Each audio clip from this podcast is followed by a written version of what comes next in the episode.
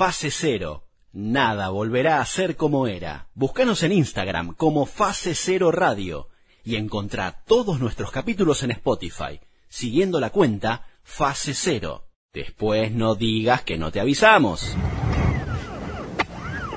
Eh, ¿Por qué chocaste el auto, Natacha? Yo no choqué. Chocó mi mamá. Fuimos al mayorista a comprar. Había mucha cola, entonces mi mamá dijo, no, ya fue. Quiso salir por el mismo lugar por donde Mm, no, entró. doctora, ¿qué haces? Bueno, y ahí en el portón había una punta saliendo. Ah, ¿Quién mandó a poner la punta esa? No sé, bueno, muy hijo de puta. Se cruzó una punta. Se cruzó una punta. La cuestión es que pasó la punta y se tipo se metió adentro del, como le mostré, del auto, de la puerta del auto y hizo así como si fuera una lata de atún. Pero fue justo de una puerta hasta la otra. ¿Y sabes cuánto salió, salió el No, arreglo? pará, pará, pará. Y habrá salido Sí. unos 50 mil pesos. Sí. ¿50 mil pesos? No, 300 mil pesos. No, mentira. ¿Había que cambiar las dos puertas? No, boludo. Pero 300 mil pesos no sale un auto nuevo. No.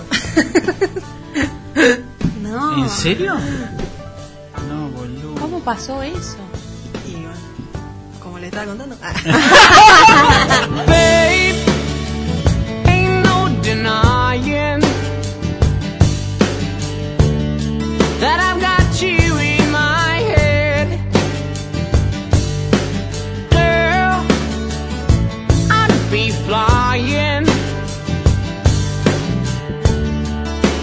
if you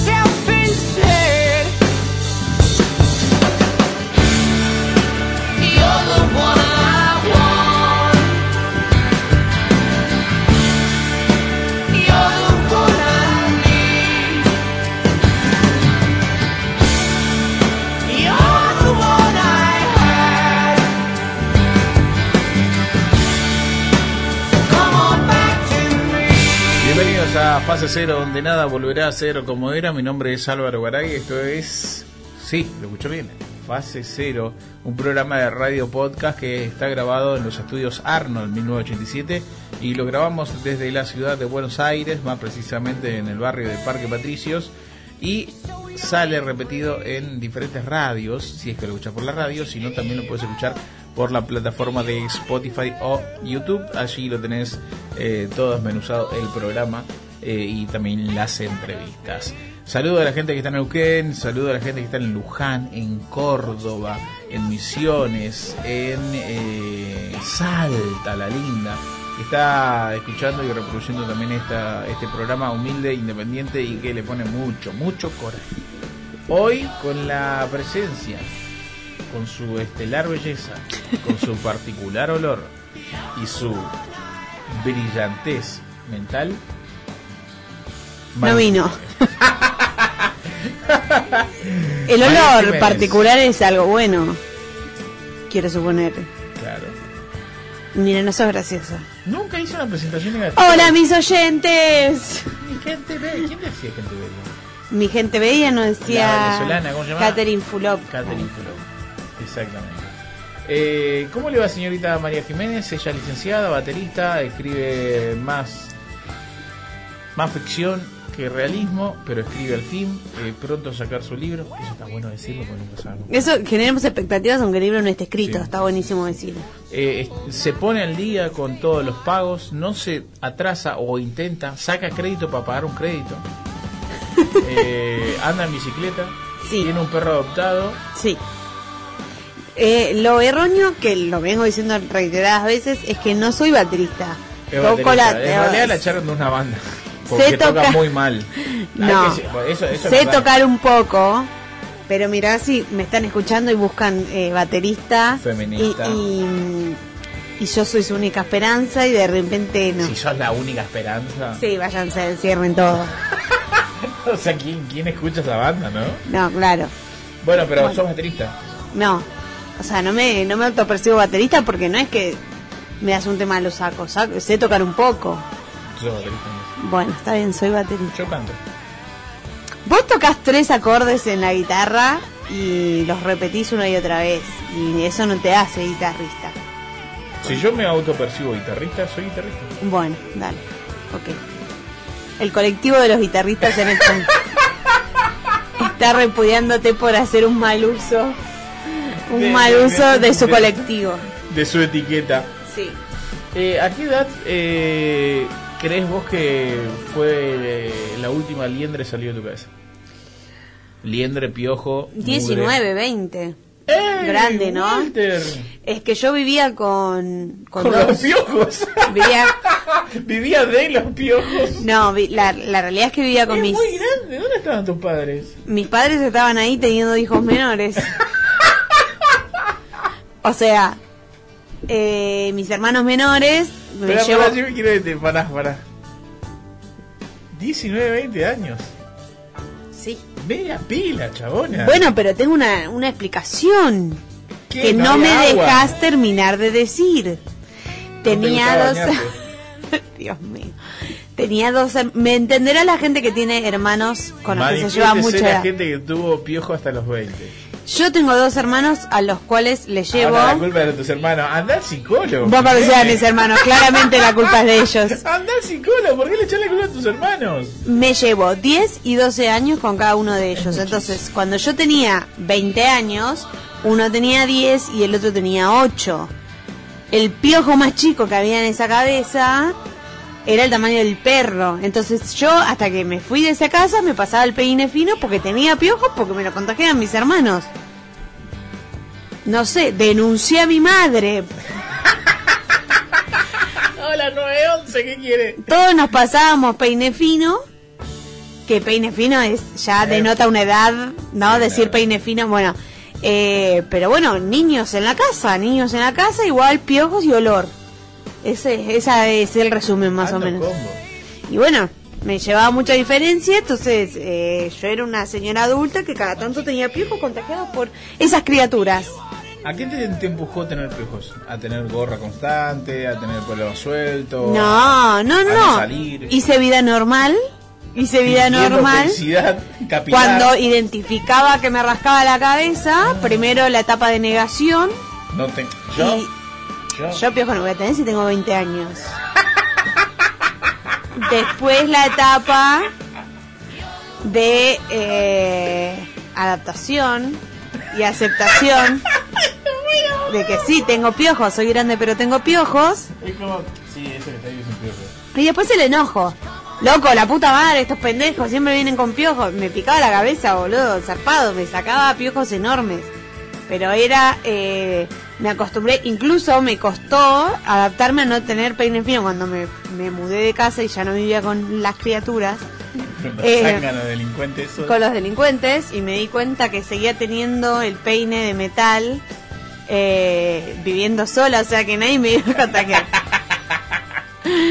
Eh, pero bueno, sí, pero todos, o sea, en una casa con criaturas que van al colegio hay, hay invasión. Confirmen los que conviven con, con niños. Y hoy lo reemplaza por pulgas.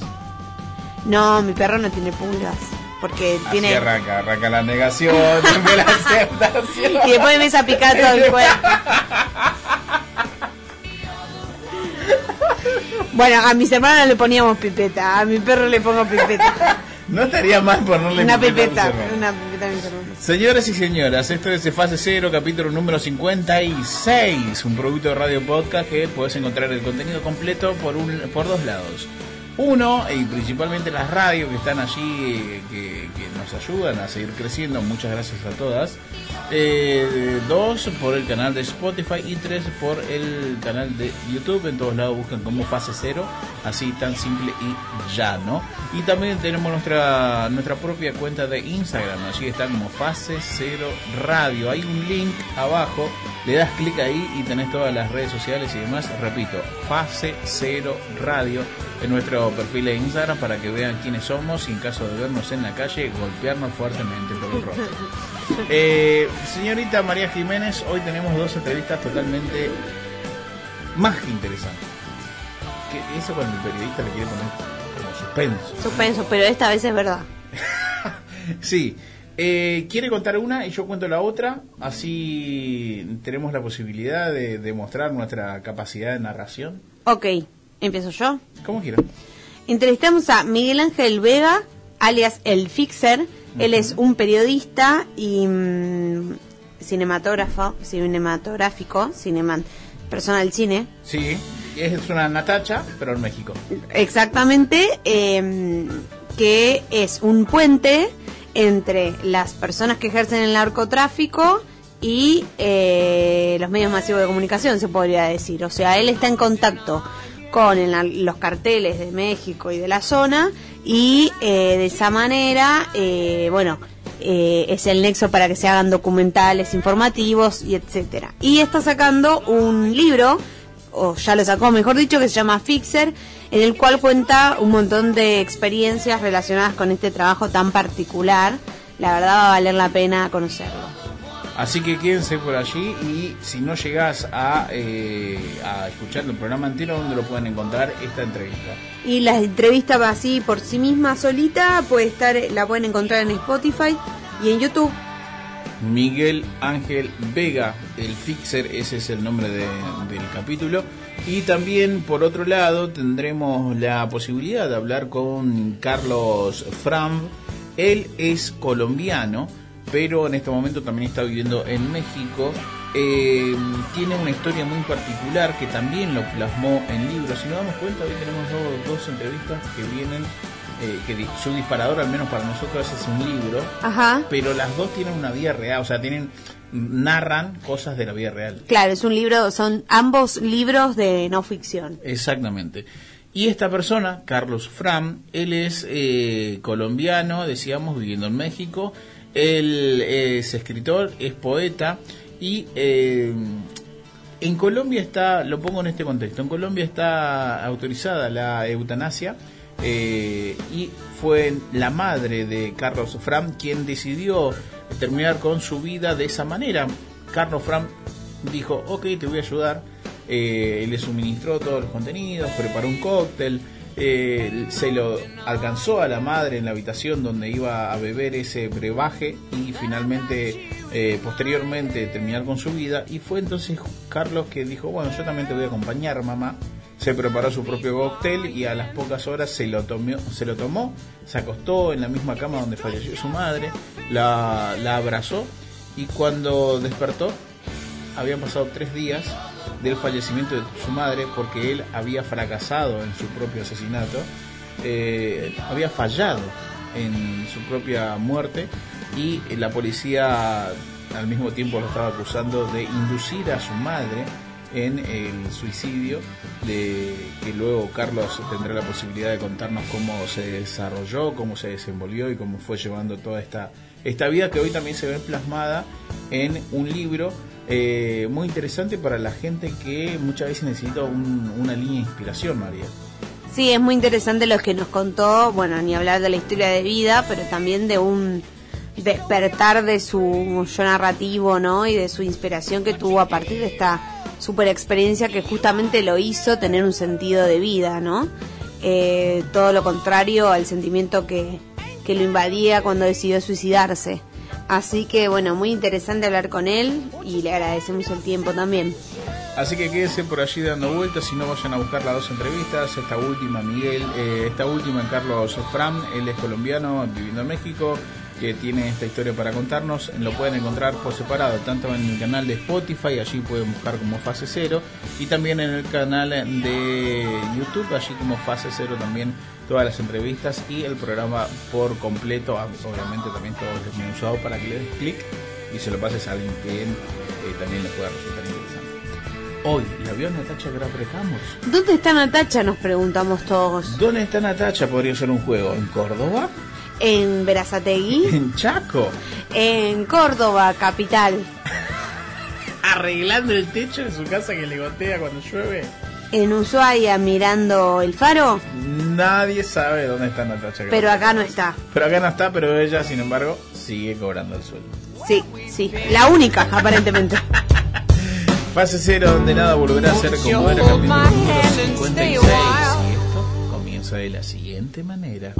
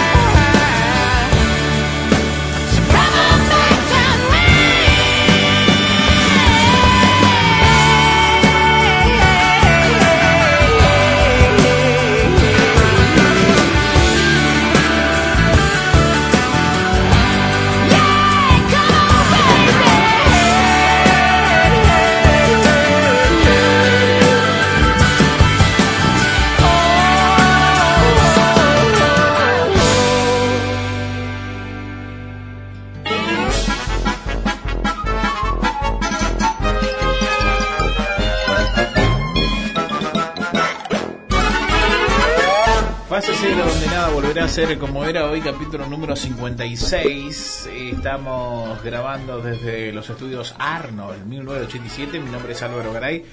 Y hoy, junto con la señorita María Jiménez, ella es licenciada, ella es baterista, ella es escritora, ella es poeta, ella es adopta perros, ella no sabe preparar a Fernet. Y ella no sabe estimar el tiempo aproximado eh, de un punto a otro caminando. Porque camina muy rápido. Podría hacerlo en menos tiempo, podría hacerlo en más tiempo, pero camina muy rápido y eso le hace perder eh, tiempo y esfuerzo. No sé lo que dije al final. Yo tampoco. eh, Pero sí, está claro. Lo que dijiste, mi, mi descripción es correcta en algún punto, en otros no. Por ejemplo, poeta no soy y camino muy rápido. Muy rápido. Yo creo que vos caminas muy lento. No, y no, ahí, eh, y en- entonces tu percepción. vos caminas rápido. Bueno, eso puede ser. No hay un tiempo para llegar. Porque yo soy de Buenos Aires, estoy apurado aunque no tenga Pero un no se te motivo. papa acá en el medio de los huevos. No se me paspan en medio de los huevos, ¿sabes que no? Como piel con piel así, rápido, fuerte. No, no, eh, me corro el huevo y camino rapidín. Ninguna habilidad, ninguna habilidad que pueda contribuir al ser humano. Vamos a jugar mejor. Ninguna habilidad que pueda contribuir ver, al ser humano. habilidad- una habilidad que pueda con- contribuir a la sociedad. Soportar. Mira qué habilidad. claramente, a tu sí, jefe, claro, a tu claro. jefe. Y a otros, y a otros. Y a tu madre, claramente. Sí, sí, sí, sí. Vamos a jugar al Tutti Frutti. ¿De qué ¿Cómo no? Tutti Frutti? ¿Cuáles son las consignas? ¿Quiénes juegan y por qué juegan? Bueno, el tutti frutti es el tutti frutti que todos conocemos. No hace falta decirlo, porque si lo explico lo voy a explicar mal. Entonces, ¿para qué ese disgusto? En este caso estamos solo Salvarito y yo, porque Nata ausente con aviso. Así que le vamos a poner la mejor con lo deprimente que es hacer un juego de mesa de a dos que no sea el truco. Natacha, menos mal que no. Claro que no, estoy de acuerdo con estas afirmaciones. Eh, y Natacha te hizo el mejor regalo de cumpleaños, Mejor ¿lo podemos de- decir? De cumpleaños, sí. eh, me regaló ¿Te regaló? un par de medias. No. Eh, sí, me regaló entradas para ir a ver Argentina-Uruguay. Una genia, Chaco. Una genia. Que me dijo, che, te regalo las entradas, pero no sé dónde están. O sea, dónde es el lugar.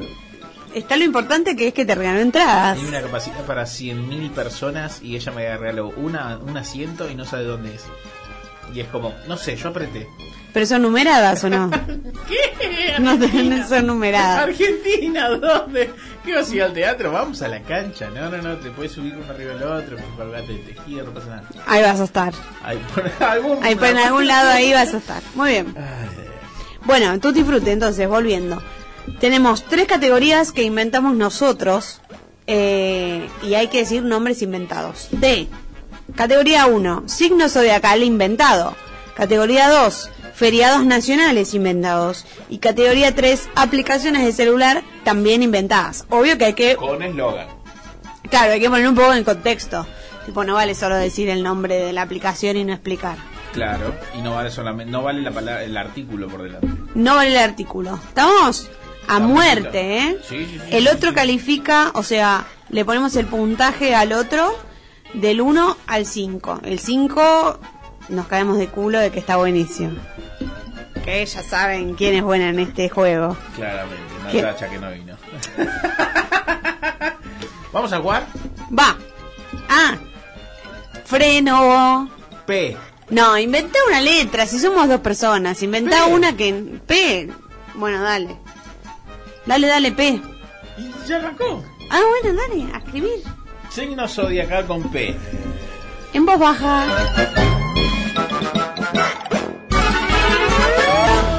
I can say is that my life is pretty plain. You don't like my point of view, you think that I'm insane. It's not sane. It's not sane.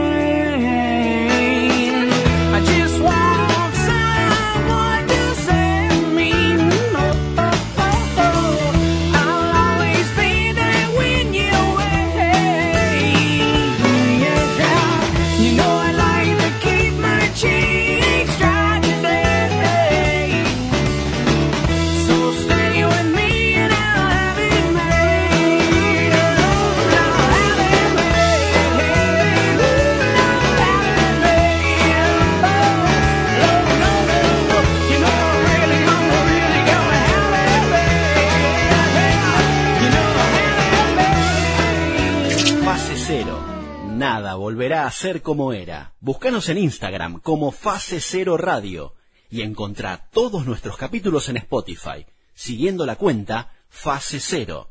Después no digas que no te avisamos.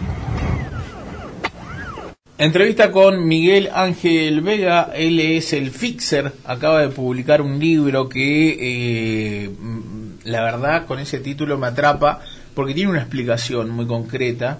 Eh, te cuento María que básicamente es un nombre que recibe eh, esta persona que hace puente, que hace puente, pero no el puente físico de concreto, ¿no? El cemento, eh, ese, ese que te hace eh, la unión entre una ciudad y otra quizás, o un barrio y otro.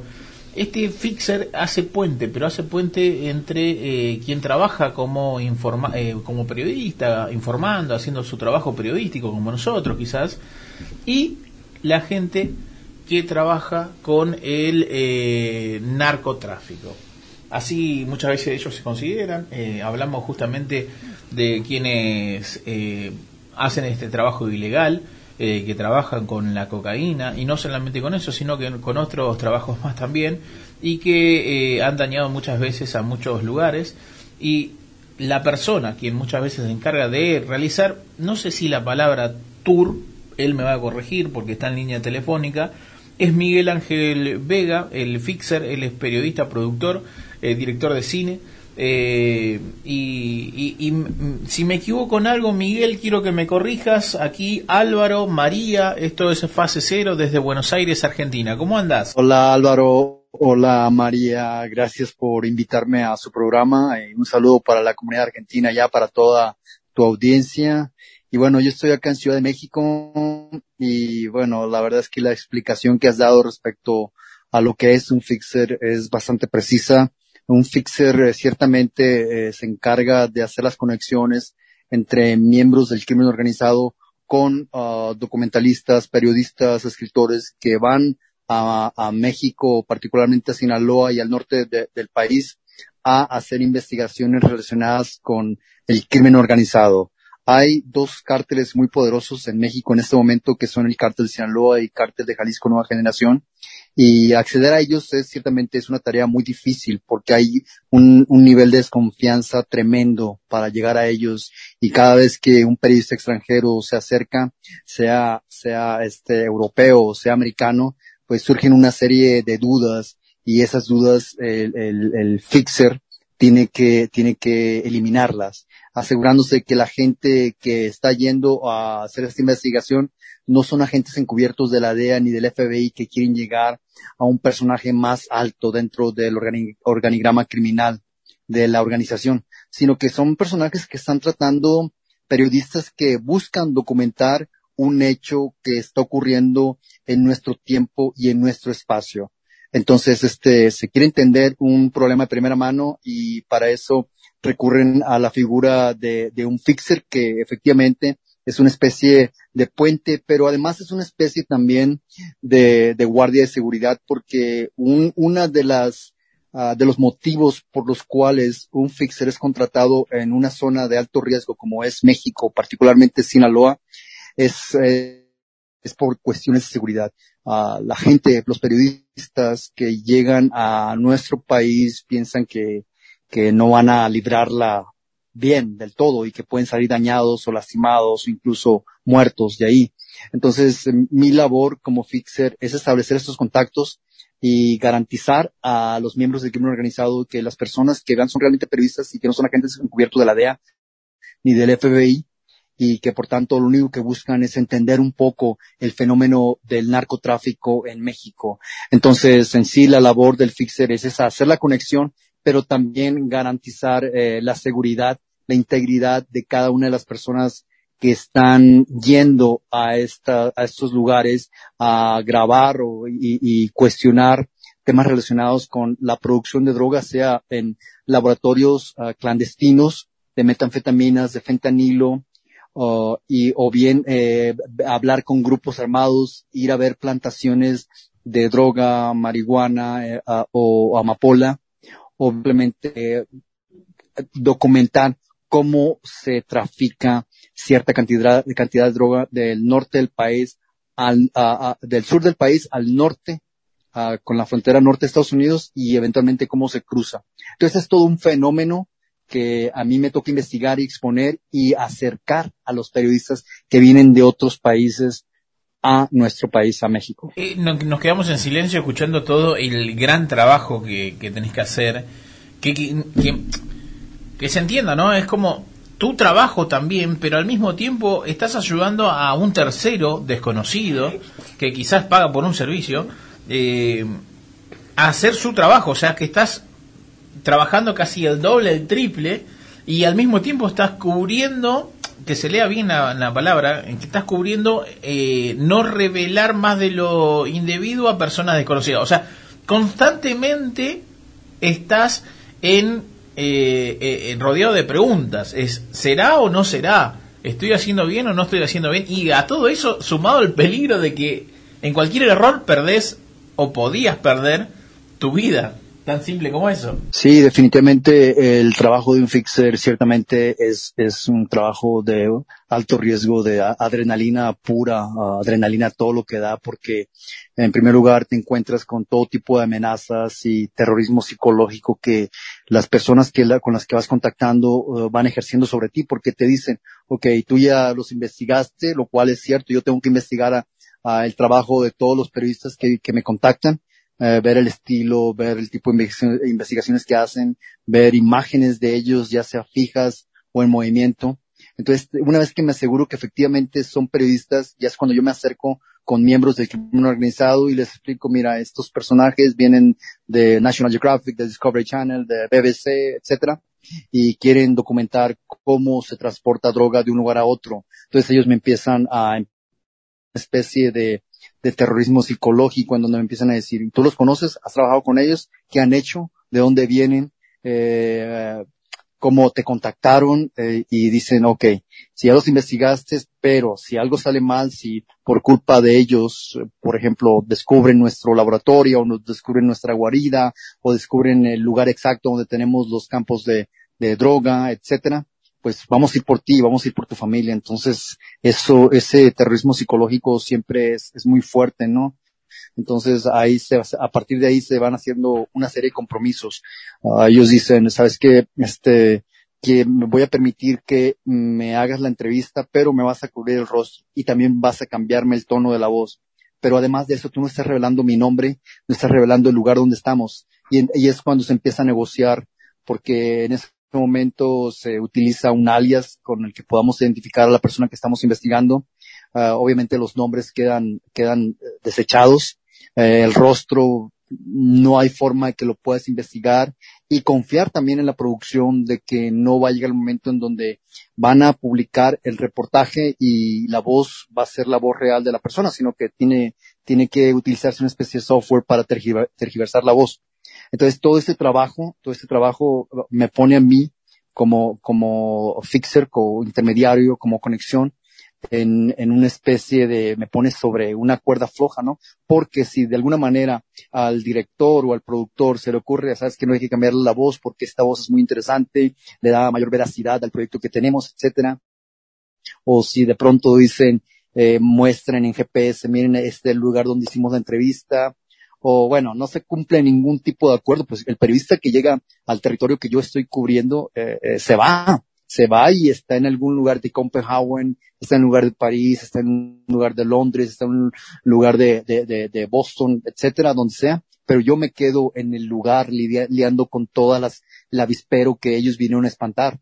Entonces, este, de alguna manera, uno también, yo como, yo como fixer tengo que confiar en la producción y, y tengo que hacerlos firmar una serie de acuerdos de que efectivamente ellos van a cumplir su parte, porque de otro modo yo me quedo aquí lidiando con todo el problema que, que se pueda suscitar a partir del trabajo que se está publicando. Entonces son, una serie de, de situaciones que uno va enfrentando, este, es, es, y, y ese es solamente el inicio, porque hay situaciones que son todavía mucho peores, eh, situaciones en donde me ha tocado que estamos entrevistando a un, a un sicario, por ejemplo, de cierto grupo criminal y de pronto somos ataca hemos sido atacados por un grupo rival.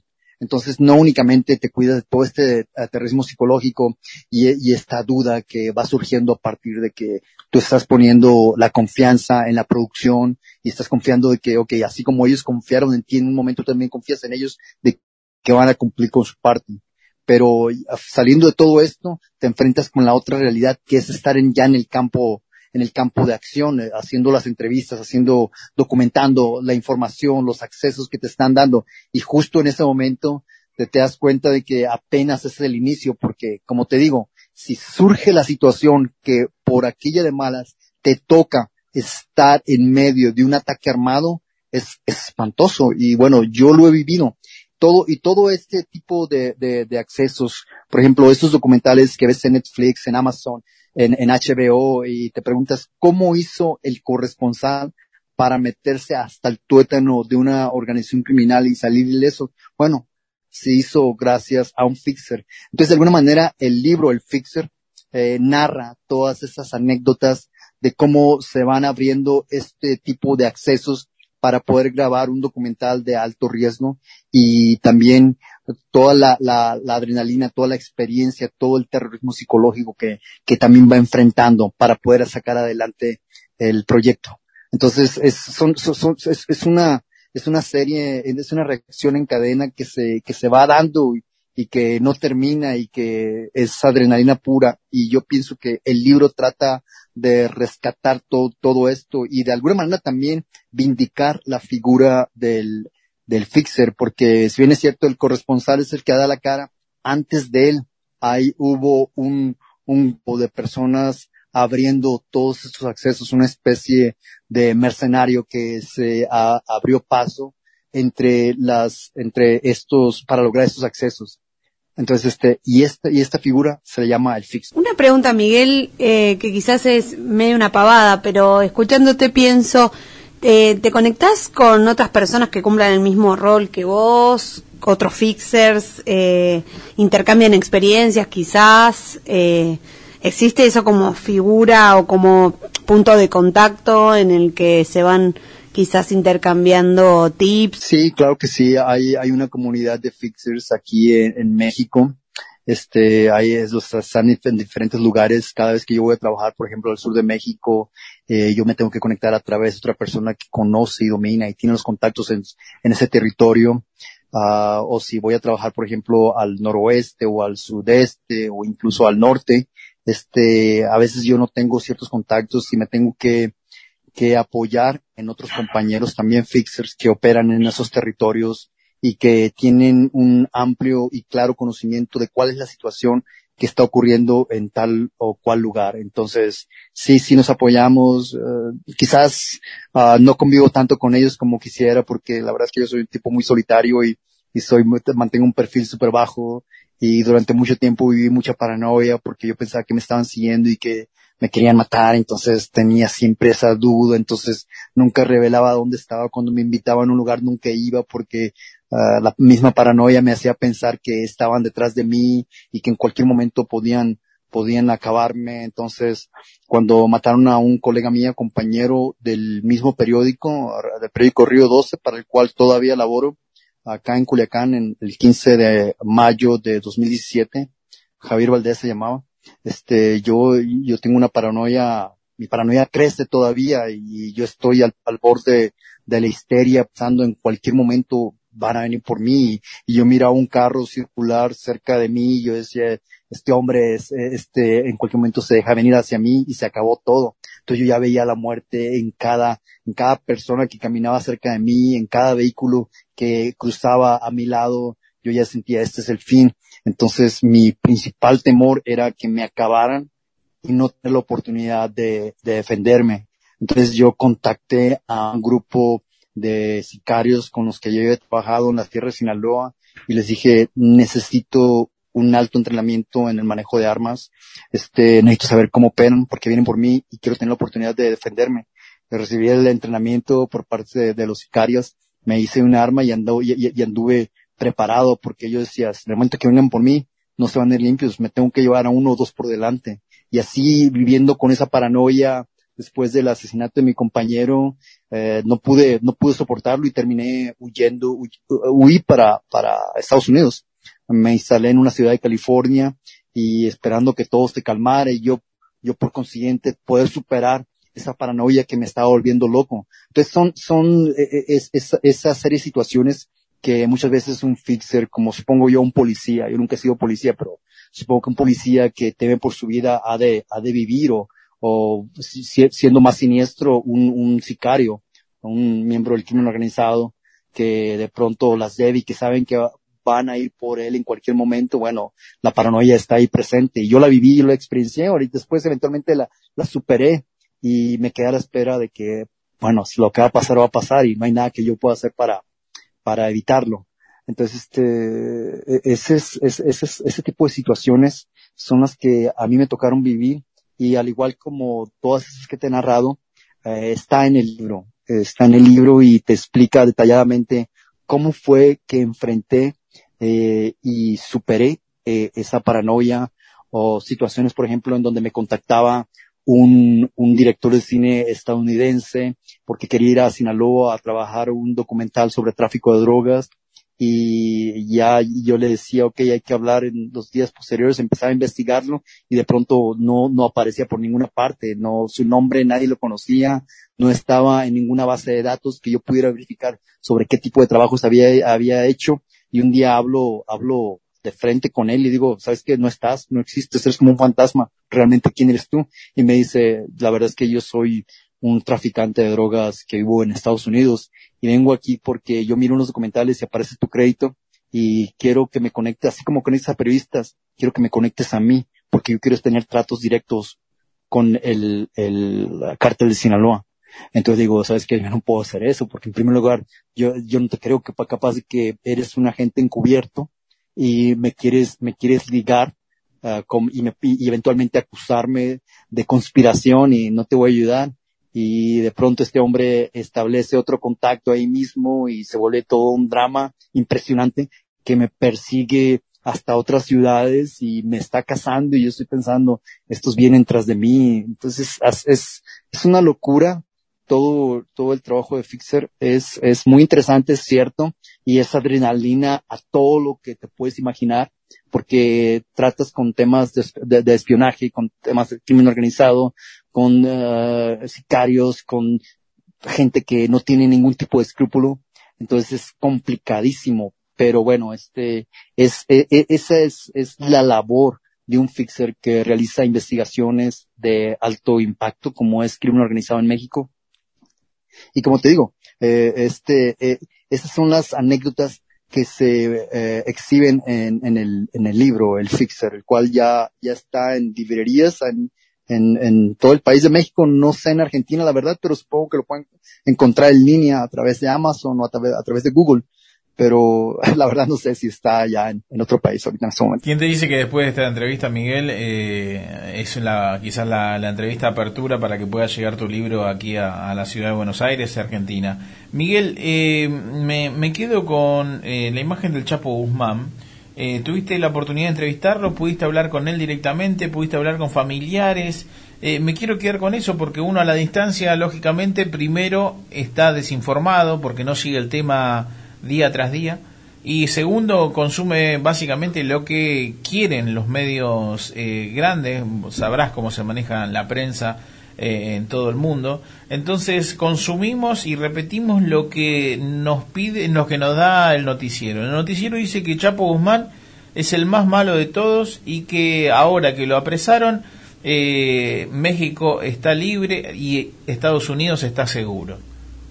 ¿No? Es como lo estoy haciendo muy abrupto y, y a propósito esta lectura eh, sobre esta figura de Chapo Guzmán, hablamos de Joaquín, eh, eh, sí, Guzmán, digo bien. Bueno, mira, respecto a eso, yo lo único que te puedo decir es que ni el Chapo Guzmán era el principal exportador de droga de México a Estados Unidos, ni tampoco era el más malo. Creo que hay, hay una figura que se está desmitificando.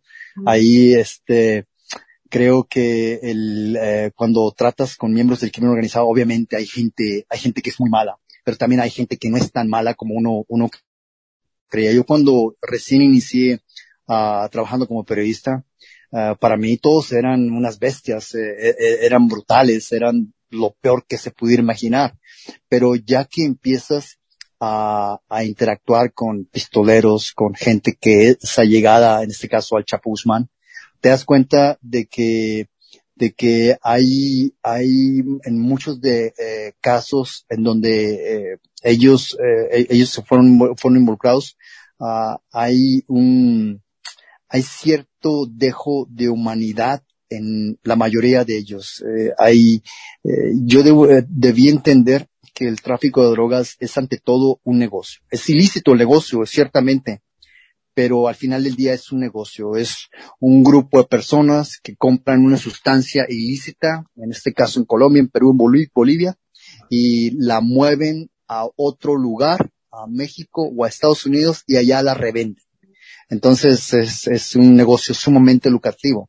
Un kilo de cocaína en la zona cocalera, por ejemplo, de, de Colombia o de Perú o de Bolivia, te cuesta mil dólares. Y ese mismo kilo lo revendes en Nueva York a 48 mil dólares. Es, es- el nivel de ganancia es altísimo. Estamos hablando de dólares. Estamos hablando de un kilo. Ahora, si, si- haces la cuenta de un grupo delictivo que mueve mil kilos al mes y, y haces eh, cuánto, cuánto tu- cuánto fue el nivel de ganancia, pues estás hablando de millones. Eh, y entonces, este, pues obviamente que ciertamente no es todo, porque tienen que comprar autoridades, tienen que, que sobornar gobiernos, etcétera. Pero eh, aún así el nivel de ganancia que todos ellos tienen es impresionante. Y te das cuenta que cuando empiezas a convivir con ellos que eh, sí, ti- ti- tienen familia, son padres, son hijos, son hermanos, y que lo único que buscan es obtener ingresos ah, de este modo. Muchas veces porque donde viven no hay, no hay un desarrollo ni social ah, ni desarrollo económico y por, por consiguiente no hay trabajos y no les queda de otra más que sembrar droga y vivir de, de las ventas. Eh, ciertamente son sustancias o ilícitas, pero bueno, eh, lo hacen ellos, eh, lo he entendido por qué lo hacen y también entiendo por qué el resto del mundo puede opinar todo lo contrario porque y puede catalogarlos como bestias cuando en realidad necesitarían vivir en los zapatos del otro para poder entender la carestía y, y la falta de oportunidades que existen en estas zonas donde estos personajes crecen y se desarrollan.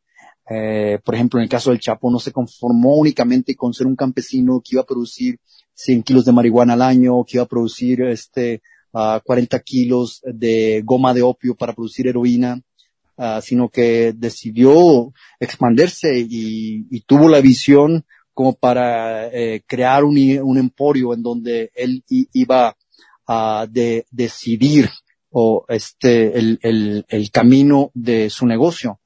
Eh, pero obviamente que él como jefe es incapaz de controlar lo que hacen sus personas. Esto por una parte, eh, eh, que eh, es como un presidente, un buen presidente puede ser muy bueno, pero si, si la gente de la que se rodea no, no hace las cosas bien, pues va, a- va, va- a ser un desastre a, a nivel bajo. Pero por otra parte, el, el Chapo no era el único capo que existía en México. Nunca ha sido una sola persona. Ha habido como 50 capos. El Chapo fue una figura inflada. Era más todo eh, ese amarillismo que le daban los medios a nivel mundial, que mataron a 20 personas, ah, fue el Chapo, oh, que traficaban 400 ah, kilos de cocaína, ah, es el Chapo, ah, que traficaban con, con órganos, que traficaban con, con, con migrantes, ah, es el Chapo. Eh, es, eh, era imposible. Y yo pienso que el gobierno de Estados Unidos y el México lo supo, era imposible. Había como ah, 50 capos del nivel de, del Chapo nada más en México. En Culiacán, Sinaloa, de donde yo soy originario, eh, había 15 chapos. Entonces, agarran a uno que es, que era como una especie de trofeo y lo exhiben como tal, como un trofeo y bajo el argumento que ya lo atrapamos, ya se acabó. Eh, pues la, la realidad es que el tráfico no se ha acabado, la- sigue peor que cuando estaba el Chapo Guzmán fuera, este, el nivel de violencia que existe en México es mucho peor que cuando estaba fuera, el nivel de drogadicción que hay en Estados Unidos es mucho peor, él es uno, y la situación aquí es que un problema que es de salud pública está siendo tratado como si fuera un problema de seguridad y a las policías y los grupos del crimen organizado se están armando hasta los dientes y están peleando y eso ha dejado una estela de muerte impresionante aquí en México, muertes violentas, mientras que en Estados Unidos ah, los casos de, de muertes por drogadicción, sobredosis, eh, es, eh, siguen creciendo. Entonces, es algo que no está beneficiando a ninguno de los dos países. Eh, creo que es la estrategia, si es que se le puede llamar estrategia, está completamente fallida, no va a cambiar esto. Ya lo, ya tenemos décadas de violencia, de, de lucha y simplemente no, no está bajando en lo absoluto. Entonces yo siento de que, de que la estrategia simplemente debe cambiar. Eh, el, debe de, de atenderse el problema como, como un problema de salud pública, no no de seguridad, porque mientras haya quien compre, va a haber quien venda, y sobre todo cuando se trata de un negocio tan lucrativo como son las drogas ilegales. Eh, no, eh, no, no, no sé si realmente esto vaya a acabar algún día, pero lo, lo que sí sé es que están surgiendo muchos otros chapos más violento que el chapo que todo mundo conocía, más salvaje, y bueno, la, la sociedad civil que somos nosotros, eh, estamos justo en el medio y somos los que estamos viviendo este tipo de consecuencias y, como te digo, mientras no se cambie esta, este, esta forma de acabar con el problema, yo pienso que va a seguir. Miguel, y para ir cerrando la entrevista y, y, dejarte libre con el resto de tu día, primero agradecerte infinitas veces por, por esta charla. Eh, ¿Cómo te ve a vos la, justicia o cómo te ve a vos la policía o, quienes hacen el, el rol de eh, del Estado allí, a vos como en tu figura de fixer, más ahora que, que sos eh, públicamente conocido, ¿no? O sea, estás hablando con un medio argentino, eh, te acabamos de conocer, tenés un nombre, tenés un apellido, tenés un apodo. Eh, ¿Cómo te ve, eh, repito, eh, la justicia, la policía, el Estado, eh, cuando operás de esta manera, siendo fixer? ¿Sos cómplice? Eh, ¿Simplemente estás haciendo tu trabajo? eh, te señala como, no sé, como quizás también como un narcotraficante. ¿Cómo, cómo es tu relación con esta figura? Bueno, yo no tengo ninguna relación eh, con el gobierno. La verdad es que ellos uh, hasta hace poco, hasta yo, yo pienso que hasta que salió el, libre uh, el libro publicado, ellos supieron que yo existía. Y antes eh, me imagino que los altos mandos policíacos de Estados Unidos y de México me tenían ubicado porque Uh, de alguna manera aquí aquí no hay nada que no se sepa. No puedes hacer nada sin que se sepa. Es muy complicado eso. Y yo creo siempre he creído que mi teléfono por ejemplo está intervenido entonces toda la, todo lo que yo digo por teléfono está grabado pero bueno seguramente se han cansado de escucharme porque Uh, yo pienso que han, me han intervenido y han grabado cada conversación y están buscando un pequeño elemento para poder acusarme de, si no de tráfico de drogas, por lo menos de conspiración.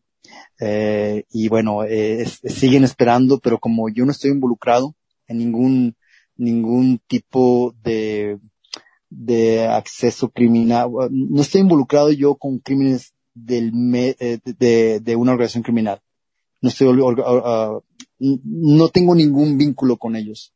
Entonces yo pienso que se han cansado. Entonces, este, mi trabajo sigue siendo enteramente periodístico y mi trabajo como tal es documentar lo que, como te digo, lo que está pasando en nuestro espacio y nuestro tiempo. Ese es el, el trabajo de un periodista, investigar temas de interés social o temas que estén afectando a una sociedad y exponerlos ante la opinión pública, que es lo que yo hago.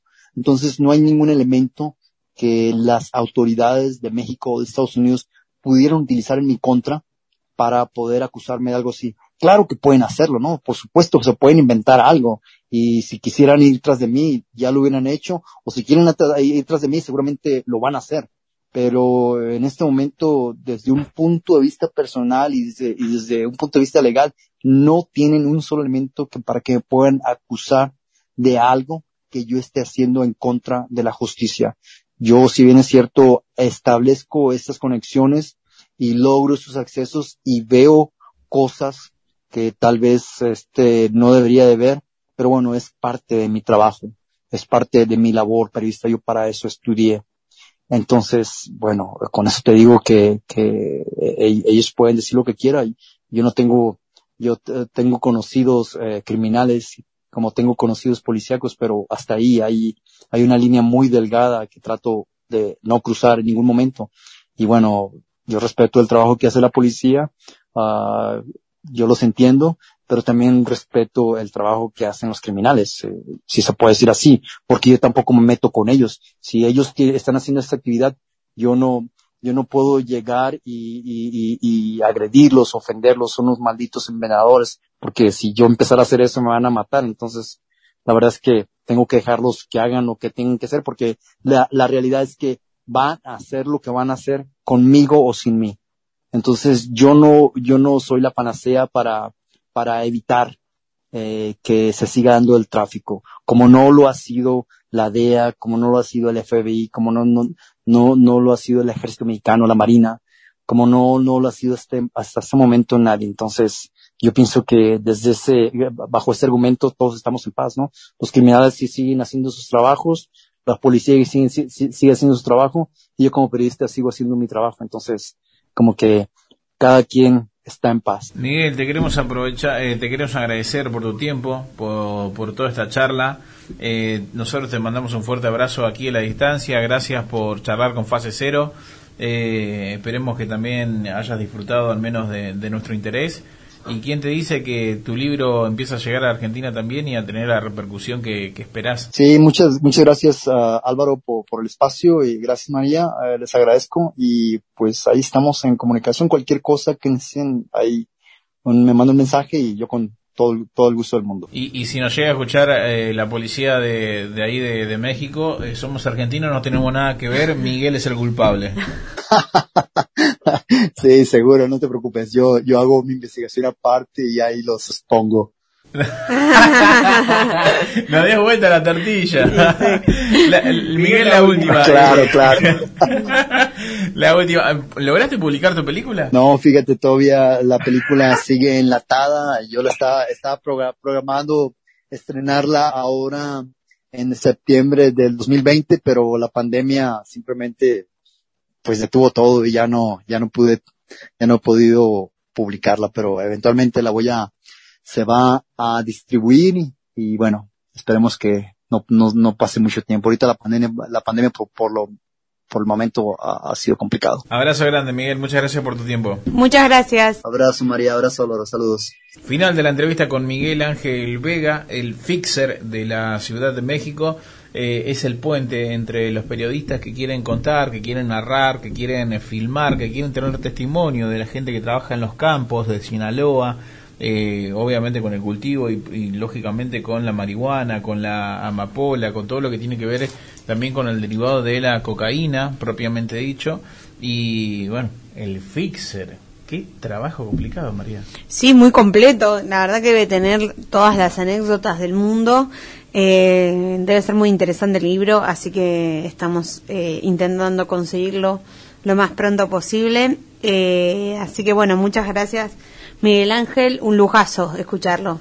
Así que bueno, ya saben, el nombre del libro es El Fixer, así tan simple y tan, tan concreto.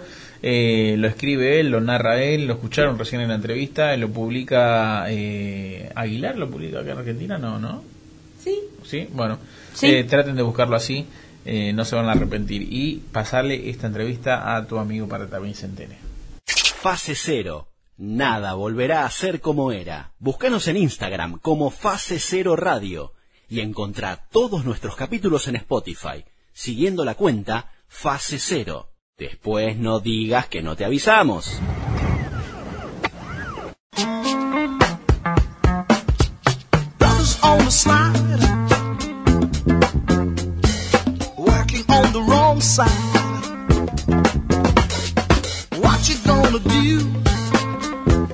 You can't win, so you know you must lose. We know which way you're going. We know which way you're going. Blood is on the slide. What you gonna hide? folks' names.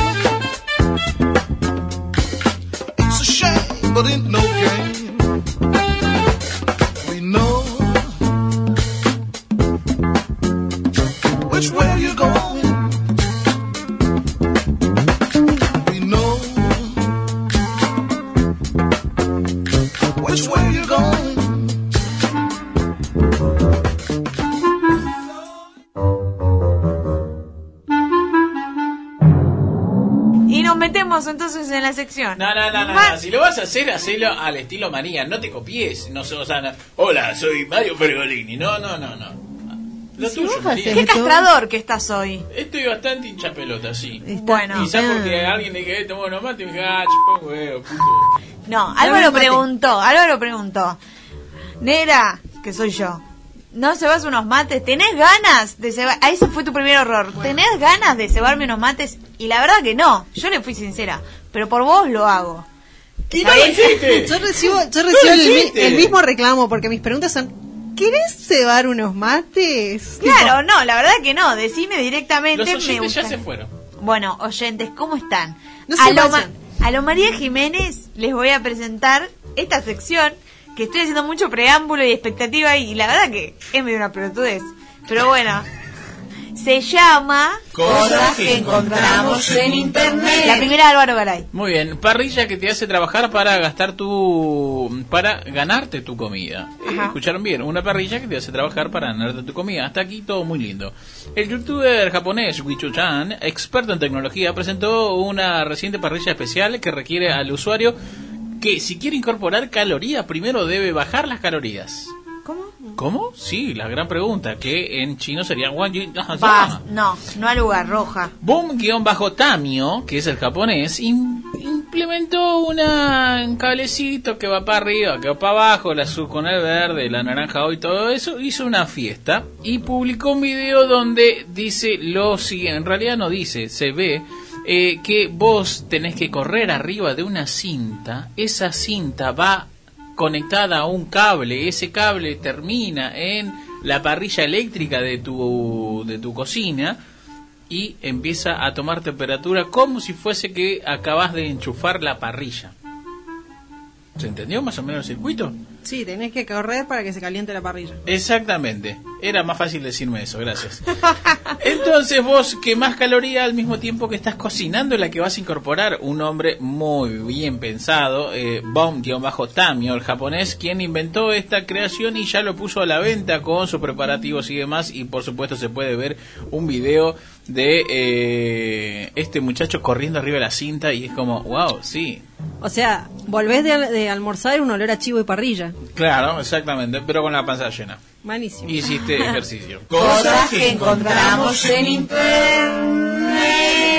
Bueno, ahora vamos a contar una noticia. Ah, una noticia que yo creo que desde ahora podríamos implementarla. Antes de morir, dejó una carta señalando quiénes podrían Sí. asistir a su funeral. ¿Sabés que sí? ni se Y al hablan. resto les dejó un fuerte mensaje.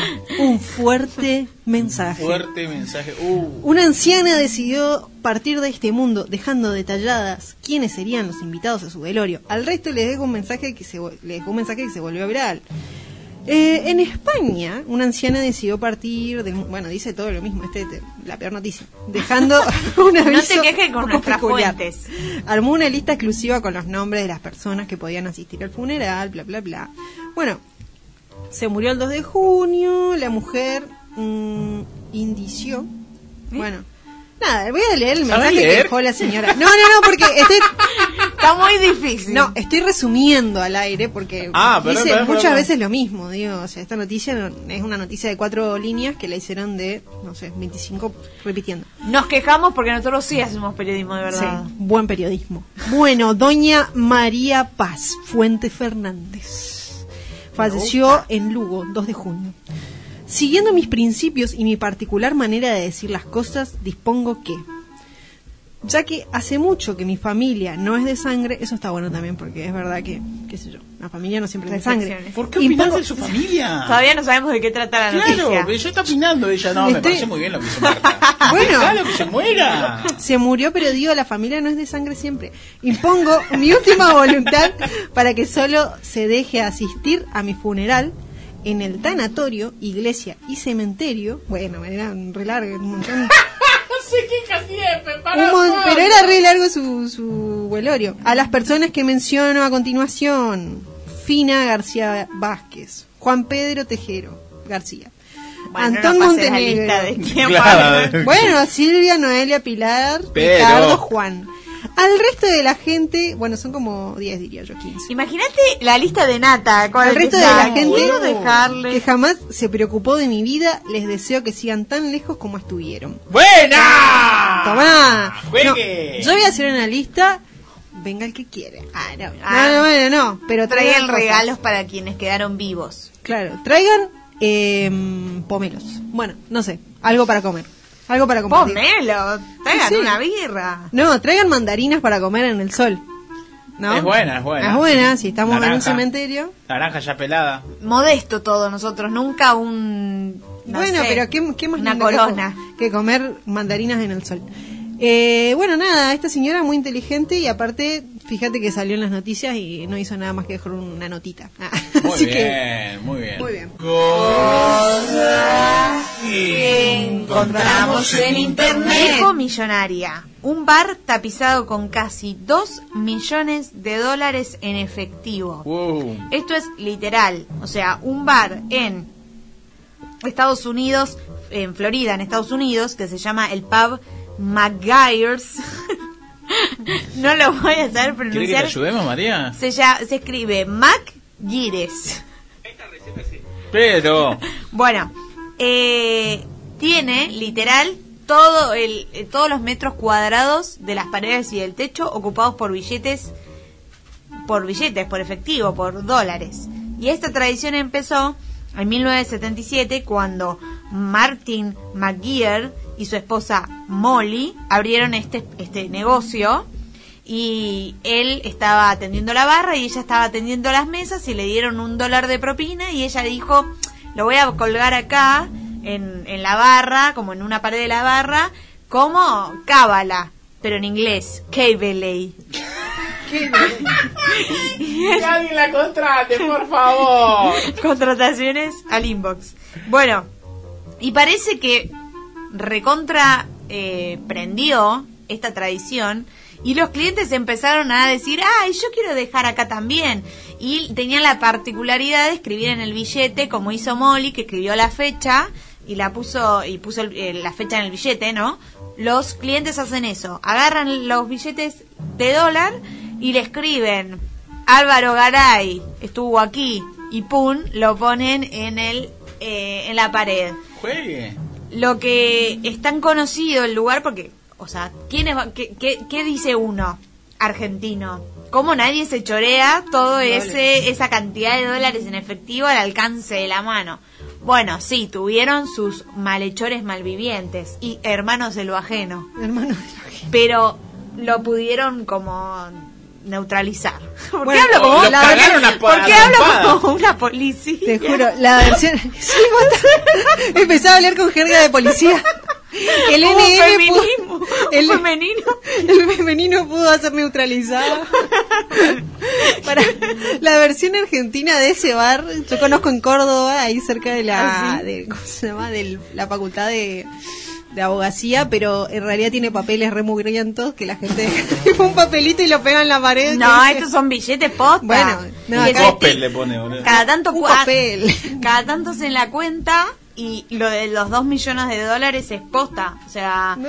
pero son tan conocidos en la zona que lo que dicen es que si te choreas algún alguno, algún dólar, están tipo agujereados por, por como por el ganchito y están firmados, entonces como que todo el mundo sabe atafanaste el dólar de el pub, pero pero en general tienen a, a los trabajadores ahí del, del bar avispados para neutralizar Igual, bueno, ¿cuánto que te, se quieren- ¿cuánto te podés robar? Tipo, me robo un dólar, no te vas a empezar a robar toda Sí, claro, te van a ver, te van a ver. Claro. Pero bueno, google, googleenlo posta porque es muy loco verlo. Igual a mí me da claustrofobia. Porque Sí. te sentís muy encerrado entre tanto efectivo. Y una Quizás mugre porque encima. no estoy acostumbrada. Una mugre de billetes. Una mure de billetes.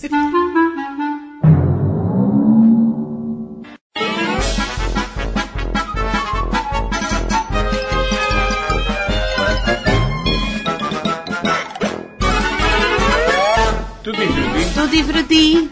Vamos a la primera del signo zodiacal. La letra era la P, la designada. Eh, señora María Jiménez Plutonis. Plutonis. Hay una explicación. ¿Cuándo cumplen los que cumplen en Plutonis? O sea, yo soy de Plutonis, sí. ¿Viste esos, esos días de febrero que en los años bisiestos tienen tantos días y en los años no Es bisiestos? larguísima la explicación, dale, pero continúa, dale. Eh, tenía que ser sencillo, para mi gusto, pero bueno, ¿quién soy yo? Es muy sencillo si prestas atención, ¿sí? Los días, ven, viste, es que no lo sé bien, pero viste que los días de está, febrero... No, pará, shh, que hay días de febrero que un año hay 28 y 29, no, hay 29. Ni siquiera la definición de tu microemprendimiento lo sabes. Bueno, la gente que es de Plutonis es, cumple en esos días que hay años que no existen. O sea, ¿cuántos hay en Argentina, por ejemplo? No en el mundo, en Argentina. Y 2500. Estoy así haciendo un censo rápido con mi cabeza. Pero bueno, son los que cumplen, ubicados, los que cumplen el 28 o el 29 de febrero creo que es. Bueno, perdón, comenten. ¡Es un asco! Esos son los de Plutonis, porque Que están... suena a Plutonio, a, Plut- a Pluto. a- Suena a Plutón, el planeta, que tengo entendido que tiene que ver con la tristeza, con... Creo el- que tiene que, que el creo a esa No soy astróloga. bueno, tiene que ver con la tristeza, el agua y esas cosas. Entonces, la gente esa. esa no, es persona. especial porque sí, triste es no tener un signo o que haya... Debe ser de San Lorenzo. No sé, eso lo decís vos. Pero debe ser triste te- hay, que haya años en los que no está tu fecha de cumpleaños, ¿me entendés la problemática? Sí, Plutonis. Plutonis. Uno. No, uno, ¿por qué? Sí, sí, no, mucha haciendo... vuelta. Si decía, mire, yo la verdad vine, puse Plutón y acá no te digo mucho, profe, te da un 2. Pero cuando quisiste zarasearla, tipo, nada, déjame a mí. No di muchas vueltas. Vos, u- cuando una oración es un poco más larga que, que tres palabras, vos ya no prestás atención. 3 de madrugada y tengo sueño.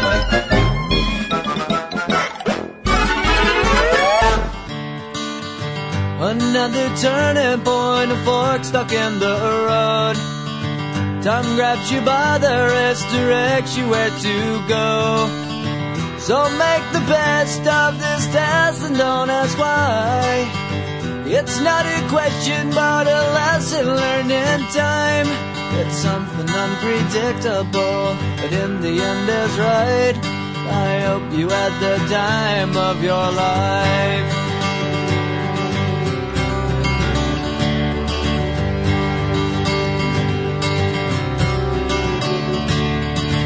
So take the photographs and still frames in your mind.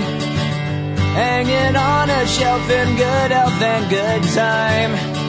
Tattoos and memories and dead skin on trial. For what it's worth, it was worth all the while. It's something unpredictable, but in the end is right. I hope you had the time of your life.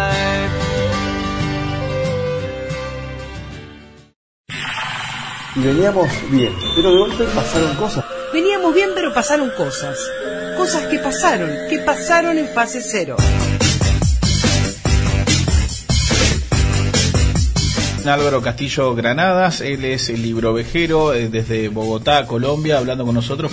y también pues obviamente busco libros para, para revender porque pues yo soy librero de libros usados, ese es mi negocio. Y el librero me dijo, mira allí, mira allí, Yo miré y de repente vi en la sección de literatura latinoamericana el lomo, que yo lo conozco, lo distingo de la primera edición de años de Soledad, impresa en Buenos Aires en mayo de 1967 por la editorial sudamericana, la carátula con donde está el barco, con las tres flores amarillas, y el lomo es un lomo blanco, lo reconocí, la tomé, me quedé paralizado, me quedé una pieza, porque era la primera edición de años de Soledad, eran siete dólares, y yo le dije, y vos no me puedes hacer una atención. Y él me miró y me dijo, está bien, te lo dejo en seis. Y no, en serio, estaba que me orinaba y le dije al libro que para completar si me podía prestar el baño. Y yo metí el libro en mi, en mi mochila, en mi mochila, ya lo había pagado, ya era mío. Entré al baño sudando, oriné. Dije, este hombre se va a dar cuenta del error que acaba de cometer, se tiene que dar cuenta. Y yo estoy en el baño orinando, porque tenía que orinar. Y salí de la librería y le dije gracias y literalmente no sé por qué salí, co- comencé a correr. Yo no me había robado nada, yo había pagado el libro.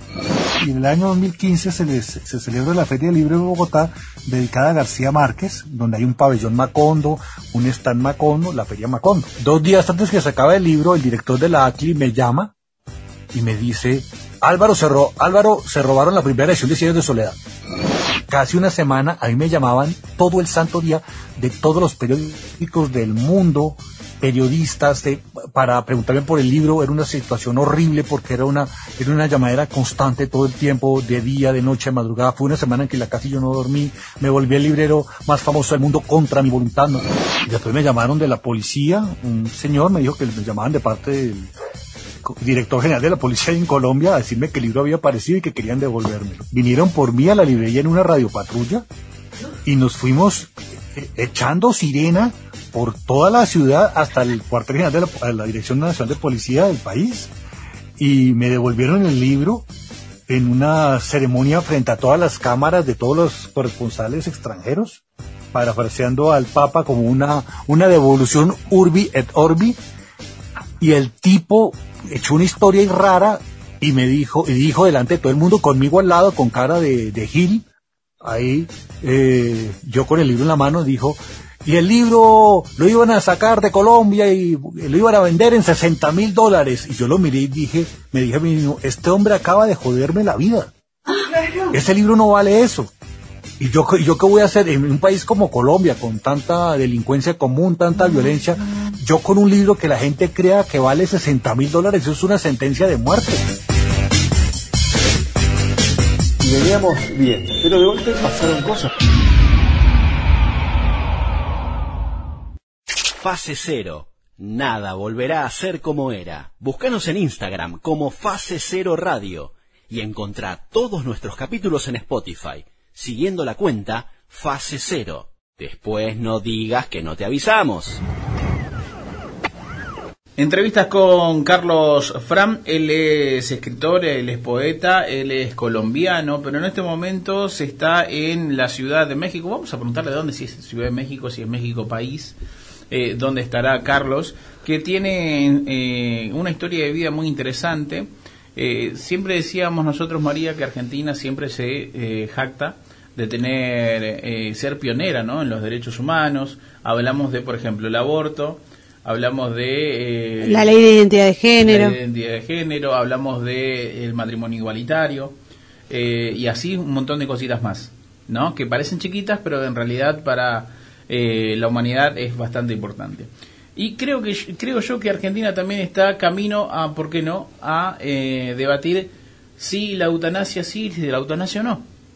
Se entiende, ¿no?, como una definición de la eutanasia, eh, la elección de vida eh, voluntaria, tranquila, la muerte tranquila, ¿no? Es como habrá, supongo yo, definiciones mucho más técnicas. Pero justamente Colombia es uno de esos países que eh, tiene el sí de la eutanasia. y por eso vamos a hablar con Carlos Fram, repito, escritor colombiano, poeta.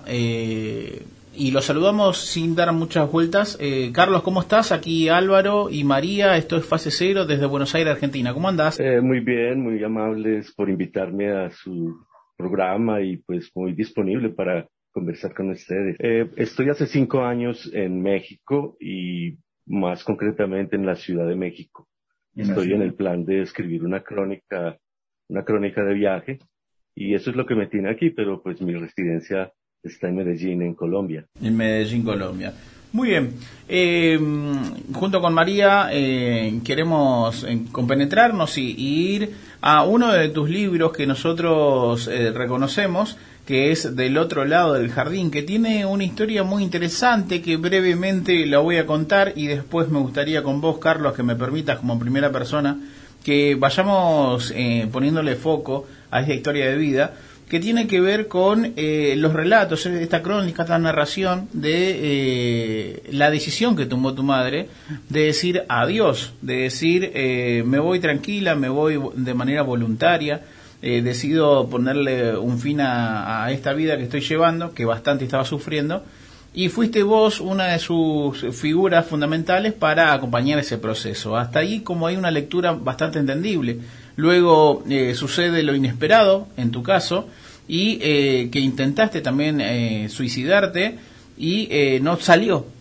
Así tan simple como eso, no funcionó, sí tuvo el efecto eh, que buscaban en tu madre, pero no solamente eso, sino que cuando volviste a tener como una vida normal, te encontraste como que estabas en la cárcel.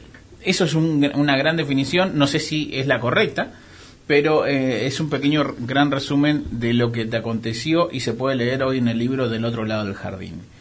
Carlos, dije algo que está mal, ¿querés eh, corregirme en algo o si no nos metemos de lleno en esta historia de vida que tenés? Eh, Sí, eh, tu aproximación es muy, muy certera, sí, en rasgos generales.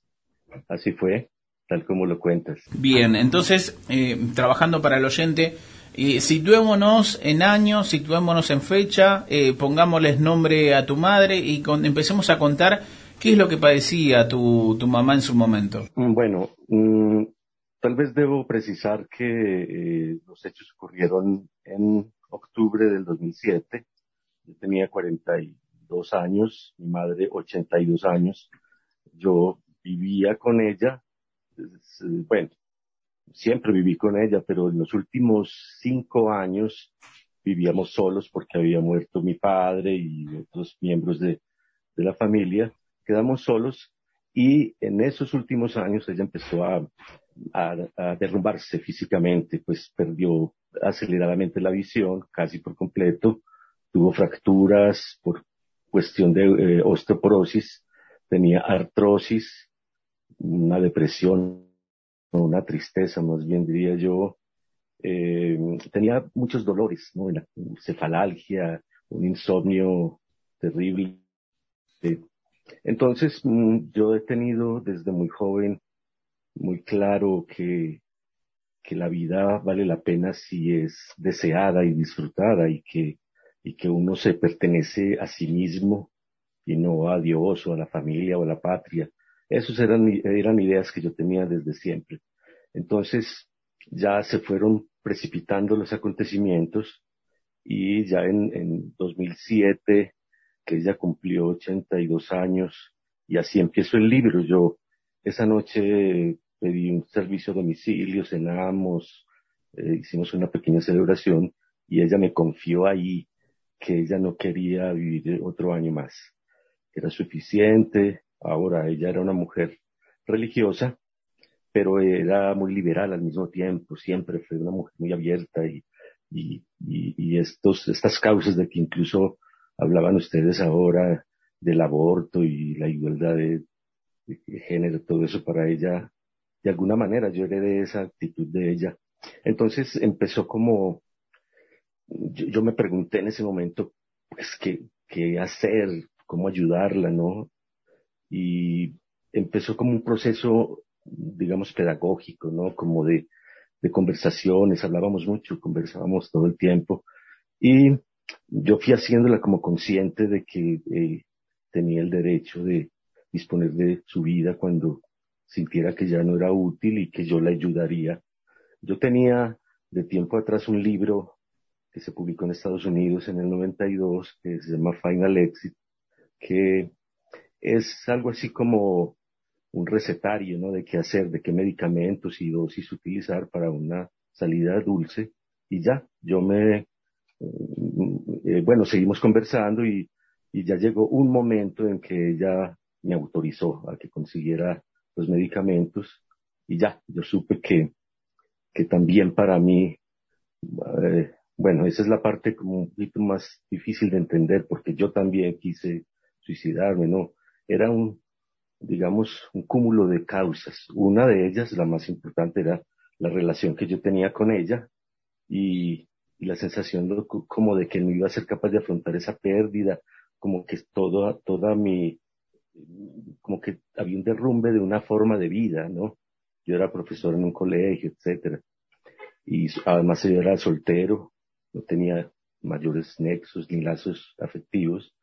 En fin, ese es otro asunto, pero finalmente eh, ese 20 de octubre yo dispuse ya de los medicamentos, le confié a ella que ya los tenía y bueno, se dio como una especie de, ritual, digámoslo así.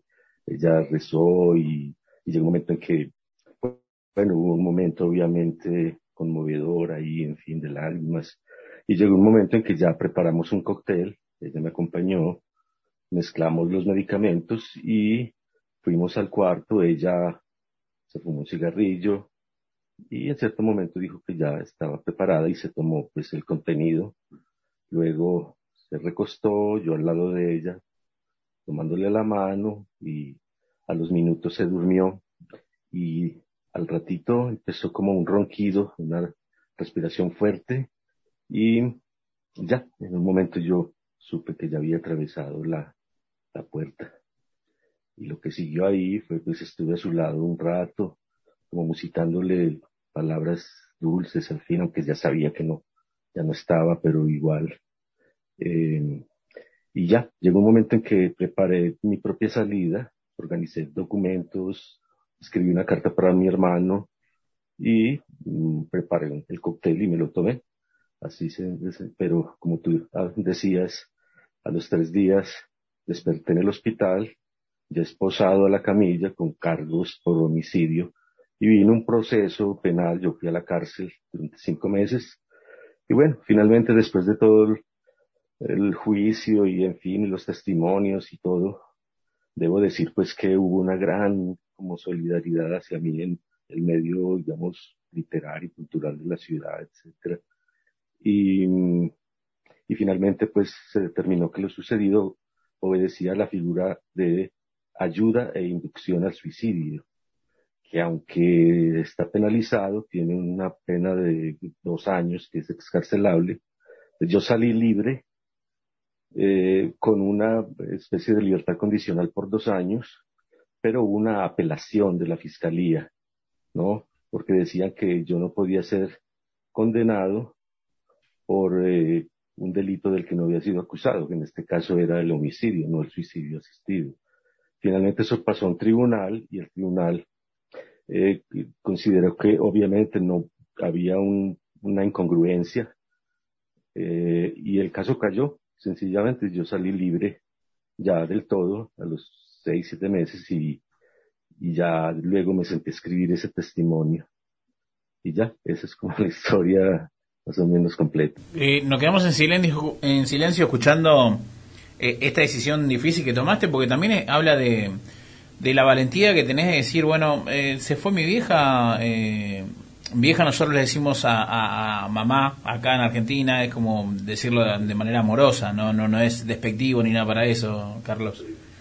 Eh, decir, bueno, eh, se fue mi vieja, yo también me voy y despertás tres días después encarcelado, o al menos eh, ahí con la policía encima, digo, ¿qué es lo primero que, pensaste cuando te diste cuenta que tu, tu estrategia de suicidio había fallado? Mm, Bueno, mm, yo eh, digamos que los hechos ocurrieron en la madrugada del domingo.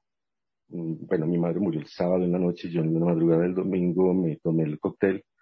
Eh, hacia el mediodía mi hermano llegó al apartamento, tenía llave, abrió, encontró la escena, llamó a, pues, a, a emergencias, etcétera.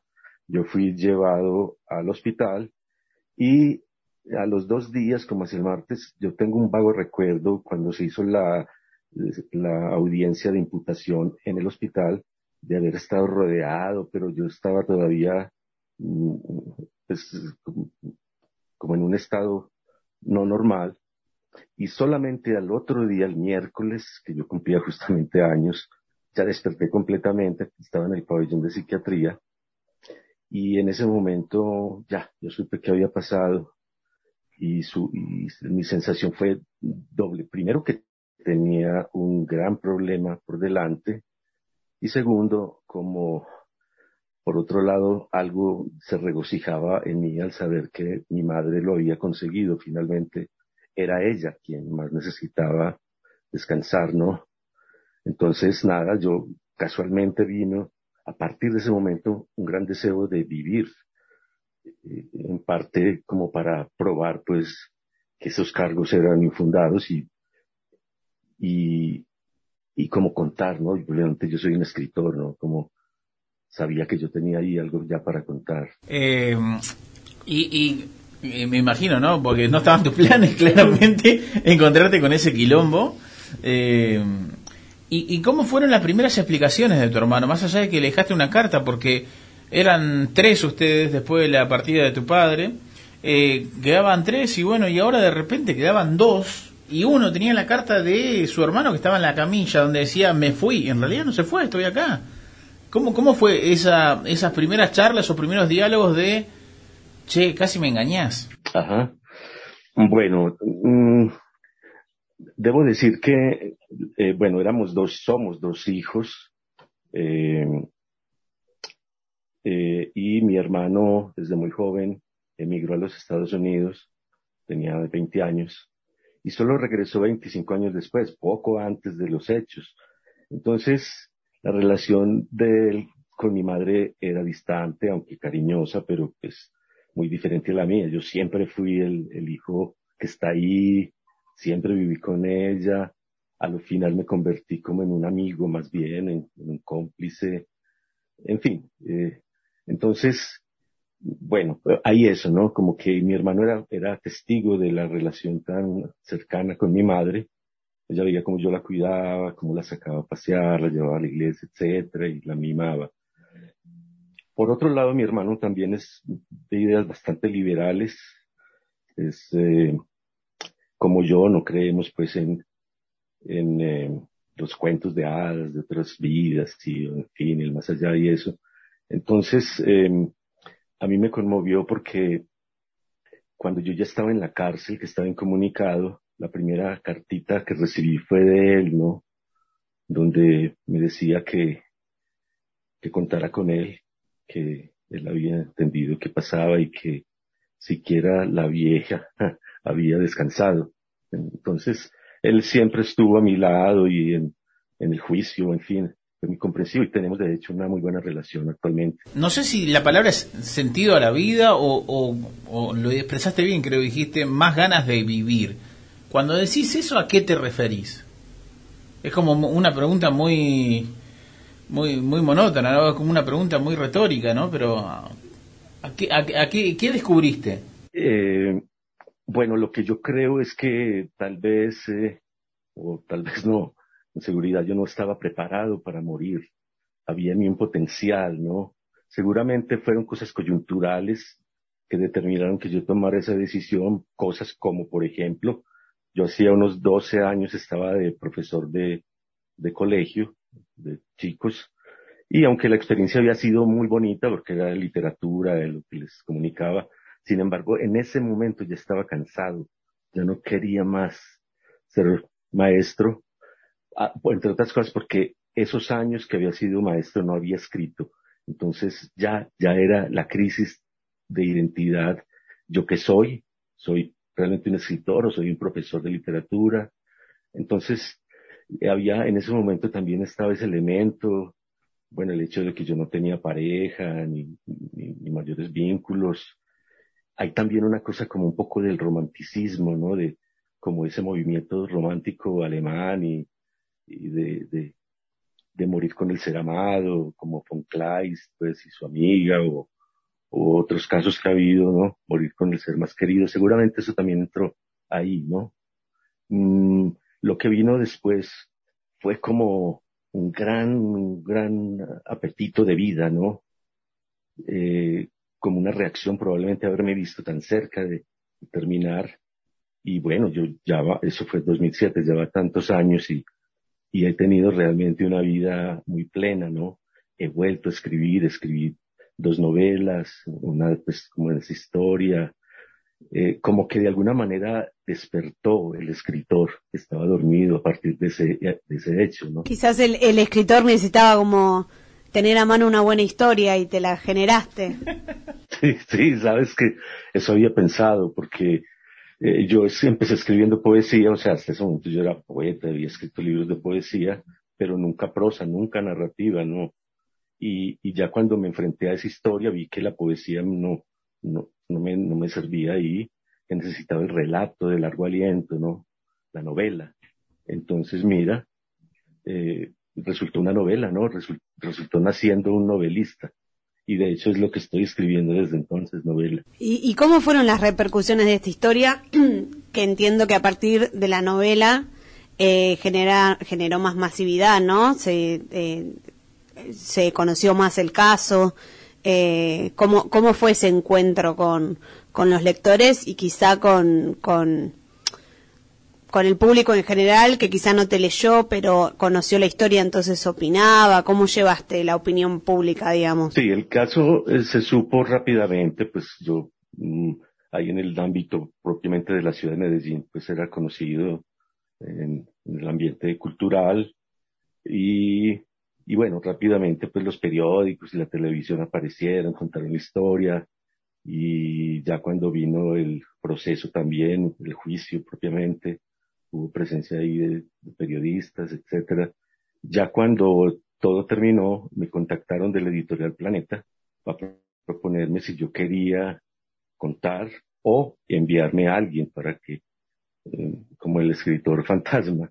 Entonces yo dije, sí, yo quiero, yo quiero escribir, pero eh, no necesito pues un escritor fantasma. Y me pidieron que enviara un- una muestra, unas páginas, las envié y ya, bueno, se interesaron en publicar el libro. El libro pues, escribí en unos 10 meses. Apareció eh, muy bien. el libro mm, apareció en el 2009 y no ha dejado de venderse eh, en Colombia, no de leerse más bien. Lo estudian en universidades, me han contado. Y a partir del libro, mientras yo vivía en Colombia, hu- hubo cosas muy, muy bonitas de la gente, ¿no? En charlas que yo di, de gente muy comprensiva, incluso gente creyente, pero, pero que se ponían en la situación de mi madre, del sufrimiento, de no querer vivir, pues entendían, ¿no? Que, el- que lo que había en el trasfondo era amor, no otra cosa, pues yo no gané absolutamente nada. De hecho, pues me quería ir con ella, ¿no? O sea que no tenía ningún interés diferente. Y, y bueno, como para mi sorpresa, apareció el año pasado una productora de cine México española interesada en, en contar esa historia con ese lenguaje del cine y están en eso. O sea que eh, tu historia que, que, o sea, que se plasmó en un papel ahora se lo va a llevar al audiovisual. ¿Sabes, ¿Sabes el nombre? Sí, pues se va a llamar Del otro lado del jardín, se va a hacer para la plataforma de HBO, es lo que sé, se va a filmar en Medellín en, en abril del próximo año. Mira vos. que tengo. Eh, muy, con muy buen elenco, en fin. Bueno, en este momento, pues sé que están en la elaboración del guion. Yo acabo de mandarles los audios de todo el, juicio. Están elaborando el guion y, y pues, eh, es como los datos que tengo que se va a grabar en, en pero yo el, por, por la carpeta que me mandaron con la propuesta veo que es una aproximación muy, muy respetuosa de los hechos, ¿no? Como, sí, pienso que se van a, van a hacer un- una, una película muy bonita, sí. Eh, está bueno que siga masificándose la historia porque me parece que el tema de la muerte digna o la vida digna es un debate que nos debemos, ¿no? En todo el mundo.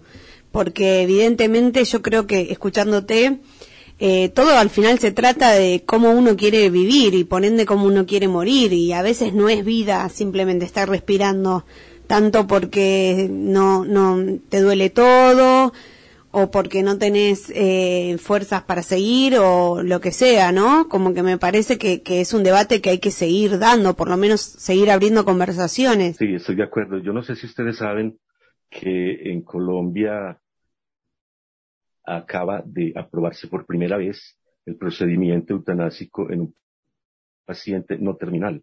Yo estaba viendo las notas, está programada esa eutanasia para el 10 de octubre. Es una señora de Medellín que tiene esclerosis lateral amiotrófica, eh, tiene 50 años la señora, y en el reportaje que yo vi del noticiero está sonriente con su hijo, está muy tranquila. Ella lo que dice es que, que así como ningún padre o madre quisiera ver sufrir a su hijo, ella que cree en Dios, está segura de que Dios no está de acuerdo con que ella sufra. Entonces que de alguna manera le está dando permiso.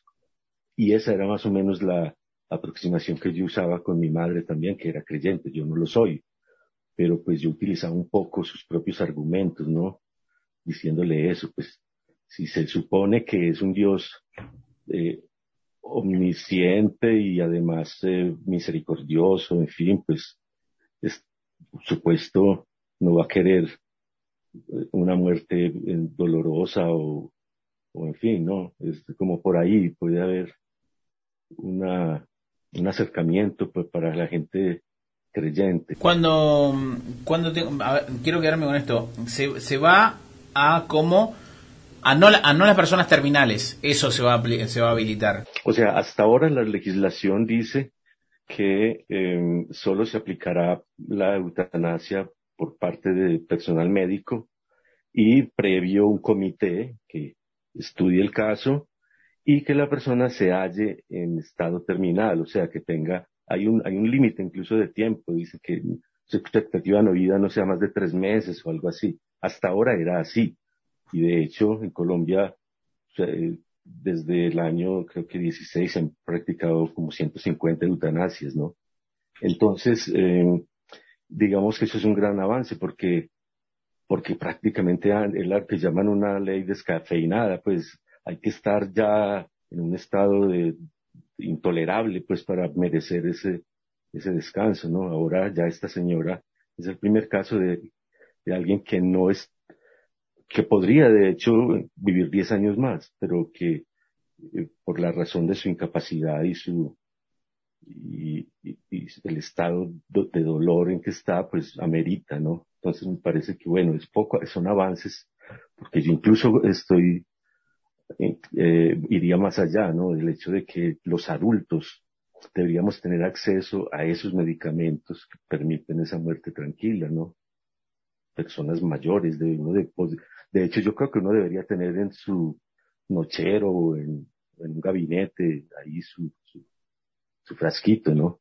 Como, como su bebida, ¿no? Como su ron, como su vodka.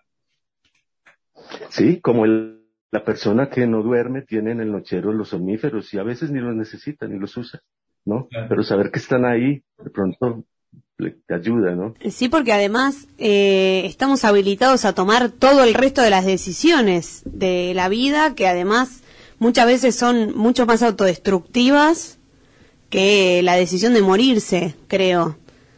Y todo se puede hacer, menos eso. Exacto, sí, es, en fin, eh, pues mire que incluso el, el, el hecho de que en Colombia la eutanasia haya sido legalizada no me servía o no nos servía a mi madre y a mí en su situación, ¿no? Ella no hubiera, digamos, eh, aplicado, calificado para el procedimiento. Entonces ahí fue que nos sentimos muy solos y que yo dije, si yo no la ayudo, nadie la va a ayudar. El médico le va a decir, señora, espere. El cura le va a decir, señora, tenga paciencia, espere, es la voluntad de Dios. Entonces ahí fue que yo dije, si yo no la ayudo, pues a seguir sufriendo y mi madre lloraba todo el tiempo y lo que hablábamos de que yo no creo que era como una depresión tratable con medicamentos, era más profundo, era una tristeza, ¿no? De sentirse inútil, vieja, en fin, una mujer que había sido tan activa, tan, pues tan, tan eh, socialmente, eh, sí, activa, y en fin, entonces se sentía ya acabada. Entonces, lo que yo he pensado siempre, pues no es cuestión de durar, Estamos hablando con Carlos Fram, él es poeta, escritor colombiano, en estos momentos radica en México, nos está contando su historia de vida, lo sucedido hace ya más de 10 años, allá por el 2007, cuando acompañó la decisión de, eh, de terminar con su vida a su- con su propia madre. Él también intentó suicidarse, pero no salió, eh, no le funcionó y cuando despertó lo acusaron de eh, suicidio, de asesinato y bueno, por suerte para él eh, pudo aclarar esta situación y hoy nos está contando a nosotros, fase cero, eh, esta historia de vida. Eh, me quedé pensando con lo que acabas de contar, que ella no calificaba como para poder aplicar la eutanasia. ¿Por qué? Porque no tenía una enfermedad terminal. Sí, exacto. Era más bien un complejo de males, ¿no? No, mi madre podría haber durado otros 10 o 15 años, ¿no? No tenía una enfermedad tipo cáncer o, en fin. Pero mire que es una, perdón, es un avance que ya se esté considerando el enfermo no terminal, pero con dolor intolerable, etcétera. Cuando arrancamos esta entrevista, yo decía, eh, con intenciones de, de la siguiente pregunta, decía que la Argentina se alza muchas veces políticamente la eh, ya por por solo ser argentinos somos egocéntricos. Eh, eso lo sabrás Carlos. Eh, pero después siempre no- nos hacemos como la luz de somos los primeros en todos los derechos humanos eh, y repito lo que decía no Eh, el documento binario la- el matrimonio igualitario el aborto ahora ahora digo. ¿Cuán- ¿Qué, qué tiene que pasar en una sociedad, dado que vos eh, sos colombiano y atravesaste esto, qué tiene que pasar en una sociedad para que los congresistas, los diputados, eh, el Estado tome en serio la decisión y decir, che, bueno, debatamos eh, la eutanasia, debatamos esto de eh, morir, eh, tener una salida dulce, como lo dijiste vos. Bueno, el caso en Colombia sí sorprende porque pues en el contexto de América Latina no es un país especialmente liberal, al contrario. Sin embargo, por lo menos en buena medida, eh, esto se debió a un personaje, a Carlos Gaviria Díaz, que fue eh, un eh, miembro, magistrado, un hombre muy liberal, un hombre muy docto y muy querido, ¿no? Entonces el hombre eh, fue quien hizo las eh, ponencias casualmente correspondientes a la despenalización de la dosis mínima, eh, la, la legalización del aborto y la eutanasia. Él fue el ponente de las tres en diferentes momentos, ¿no?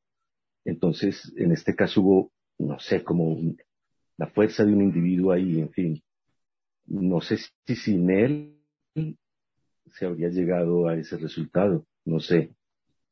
Pero por lo demás no tengo, pues, como a- acerca de tu pregunta, no, no sabría exactamente qué decir, qué tiene que pasar para que la gente pues, es- entienda algo que a mí me parece como tan de sentido común, ¿no? Que, que la vida te pertenece a ti y que es tu decisión cuándo y cómo y dónde. Quizás estamos a la vuelta de la esquina y es cuestión de tiempo también. Sí, sí, yo creo. Yo creo que es inevitable que, que mm, poco a poco, ¿no? Se vayan haciendo esas conquistas eh, para el individuo, finalmente. Sí, yo creo que eso va a ir ocurriendo. Es como una ola que se va a ir regando. Sí, no me parece que... Carlos, te queremos agradecer. Éxito para lo que viene, eh, que cierres un buen año y, y primero muchas gracias nuevamente, repito, junto con mi compañera María, eh, Fase Cero aquí te agradece por este tiempo, por estas palabras y, y gracias por abrirte a contar tu historia de vida, eh, que pronto estará en el cine. Así que Y preguntarte dónde consiguen tus libros las personas que te quieran leer. Bueno, el, eh, este, concretamente este libro solo está publicado en Colombia, pero pues ya de, de Random House, que fue quien lo publicó en Colombia, ya me dijeron que van a hacer el año entrante una edición mexicana y probablemente a nivel pues hispanoamericano, espero. De todas maneras, eh, que se consigue el ebook, se consigue eh, en Amazon, en fin, ¿no? Pero ya el libro, el, libro en papel todavía no sé, sería para mí un sueño publicar en Argentina, puesto que quiero tanto a ese país donde, por donde pasé y quiero tanto a Borges, en fin, ¿no? Entonces, Serías más que bienvenido aquí con tu lectura y creo que esta entrevista eh, va a aportar a eso, ¿no? A, que- a dar a, a conocer un poquito más. sería maravilloso. Yo espero regresar algún día a Argentina. De hecho, eh, un libro que publiqué después de Deslumbramiento, perdón, después de, de- del otro de Jardín, se llama Deslumbramiento, unas memorias, llegan hasta mi cumpleaños 35 y lo celebré justamente en Argentina, en el pueblito de Adrogué. Porque Borges cuenta que cuando él cumplió 35 años fue ahí y a a, a celebrarlo, ¿no? Entonces quise hacer como esa correspondencia. ¿A dónde, ¿A dónde exactamente fuiste? ¿Fuiste al pueblito? Porque acá hay un, hay un barrio, hay un distrito que se llama Drogué. Al pueblo, el pueblito que está como al sur, ¿no? Pasando por Banfield, ¿no? Claro, sí, sí, sí, estamos hablando del mismo, estamos hablando del mismo. Es que cómo te parece que Borges cuenta que el día que él cumplió 35 años, salió de su apartamento ahí en Maipú, fue a una armería en Almagro y compró un revólver, compró una, una botella de brandy, eh, pasó por una librería y se llevó un libro de Larry Quinn y él tenía la finalidad de ir al hotel La Delicia o Las Delicias en Adrogué y suicidarse, pegarse un tiro. Eso cuenta él y cuentan sus biógrafos, ¿no? Entonces yo, yo planeé desde Colombia ir, tenía una crisis personal, estar el día de mi cumpleaños 35 en Adrogué y tomar una decisión. O sea que de alguna manera la posibilidad del suicidio ha estado en mí desde hace muchos años, ¿no? Como una salida cuando las circunstancias se pongan muy difíciles, ¿no? Entonces, bueno, yo estuve en Adrogué, hice una reflexión, esa tarde estuve caminando y al final de la tarde yo supe que yo debía volver, que mi madre me esperaba, en fin, y bueno, eh, mire, sí, me esperaba y me necesitaba, ¿no? Hay una frase que dice, ojo con lo que deseas, que se puede llegar a cumplir, y la tercera es la vencida. Tengamos No. cuidado con eso, Carlos. Sí. Buen consejo, sí. No, por favor, que queremos tu libro impreso en Argentina. Sí, y te queremos acá para comer asado. Así que motivos para seguir viviendo tenés, Carlos. Por supuesto, claro que sí. Un gran abrazo. Chao, chao. Un abrazo y muchas gracias a ustedes. Chao. Final de la entrevista con Carlos Fram. Él es colombiano, eh, actualmente radica en la ciudad de, de México. Nos contó su historia de vida, mm, su relación con la eutanasia, su acompañamiento eh, con su mamá para tomar esta decisión de una partida dulce, como él, él lo dice. Él trató de seguir esos pasos, sí, trató de suicidarse, no funcionó y cuando despertó al tercer día estaba no solamente en el hospital, sino que también tenía una esposa en la mano y estaba preso porque lo habían señalado como eh, el principal sospechoso de inducir al suicidio a su madre. Luego eh, pudo comprobar que era inocente y hoy está plasmado todo esto en un libro que se llama Del otro lado del jardín, eh, que pronto va a ser un material audiovisual y junto con María estuvimos hoy hablando con Carlos. ¿Sensaciones, María? Bueno, un capo, me gustó mucho todo lo que comentó, muy interesante, ¿no? Siento, como decía, que son conversaciones que están buenas dar. Eh, y que haya despertado su, su yo narrativo a partir de esta experiencia, ¿no? Y como, sen- y como un sentido para su vida, eh, también me pareció muy interesante de escuchar. Así que bueno, es para seguirle el rastro tanto a esta historia como a que las novelas que está escribiendo que las edita nada más y nada menos que Planeta, ¿no? Y Random House, que es como el grupo editorial más grande o uno de los más grandes de Latinoamérica.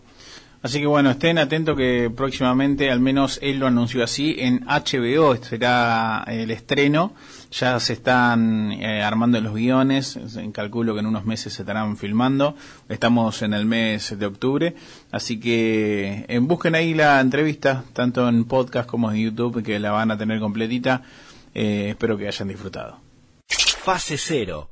Nada volverá a ser como era. Búscanos en Instagram como Fase Cero Radio y encontrá todos nuestros capítulos en Spotify, siguiendo la cuenta Fase Cero. Después no digas que no te avisamos. Se escondieron en el centro y en el baño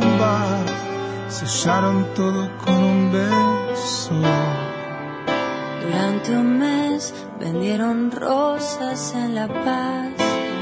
Presiento que no importaba nada más. Y entre los dos juntaban algo. No sé por qué, pero jamás los volví a ver. Él carga con once y ella con seis. Y si reía le daba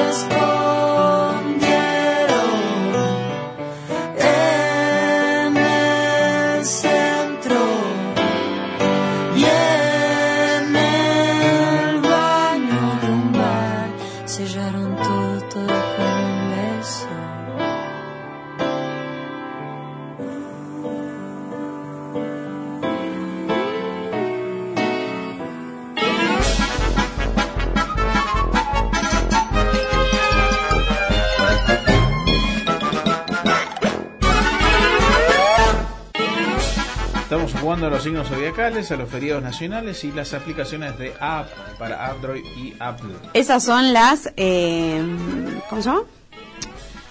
Bueno, no sé. Quise, quise ampliar... Quise ampliar la información. Ah, eso, esas... eh, que, Las secciones. las, las categorías, las secciones que estamos jugando al Tutti Frutti. Quedamos en la P. Si usted María Jiménez, yo la freno. Ah, Basta. M. Retrocediste, Jiménez. No importa. Yo, no. No, empecé la P, No, no, no, terminó el abecedario y volvió a arrancar. Me merezco cinco puntos por haberme ¿Por qué? dado cuenta. No, deja, no. Deja de... No hay puntos por botón. No hay puntos por botón. Pero cómo, pero cómo si yo caí en la P, vos tenés que continuar, no tenés que retroceder. Continué, llegué a la Z y voy a empezar en la A y rápidamente Como lle- 14 letras hay. y rápidamente llegué a la M. No lo entenderías. Piense usted, señor oyente, que María dio la, la- la vuelta al abecedario en dos segundos. Mira, te estoy ayudando con la M, ¿sí? Porque si venís flojito con la P, imagínate con la M. Va, dale.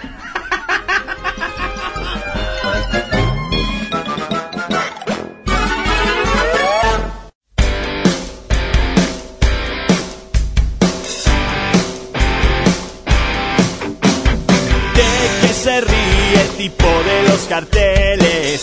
Candidato a gobernador, secuestros, robos, muerte, inseguridad. No da más la situación.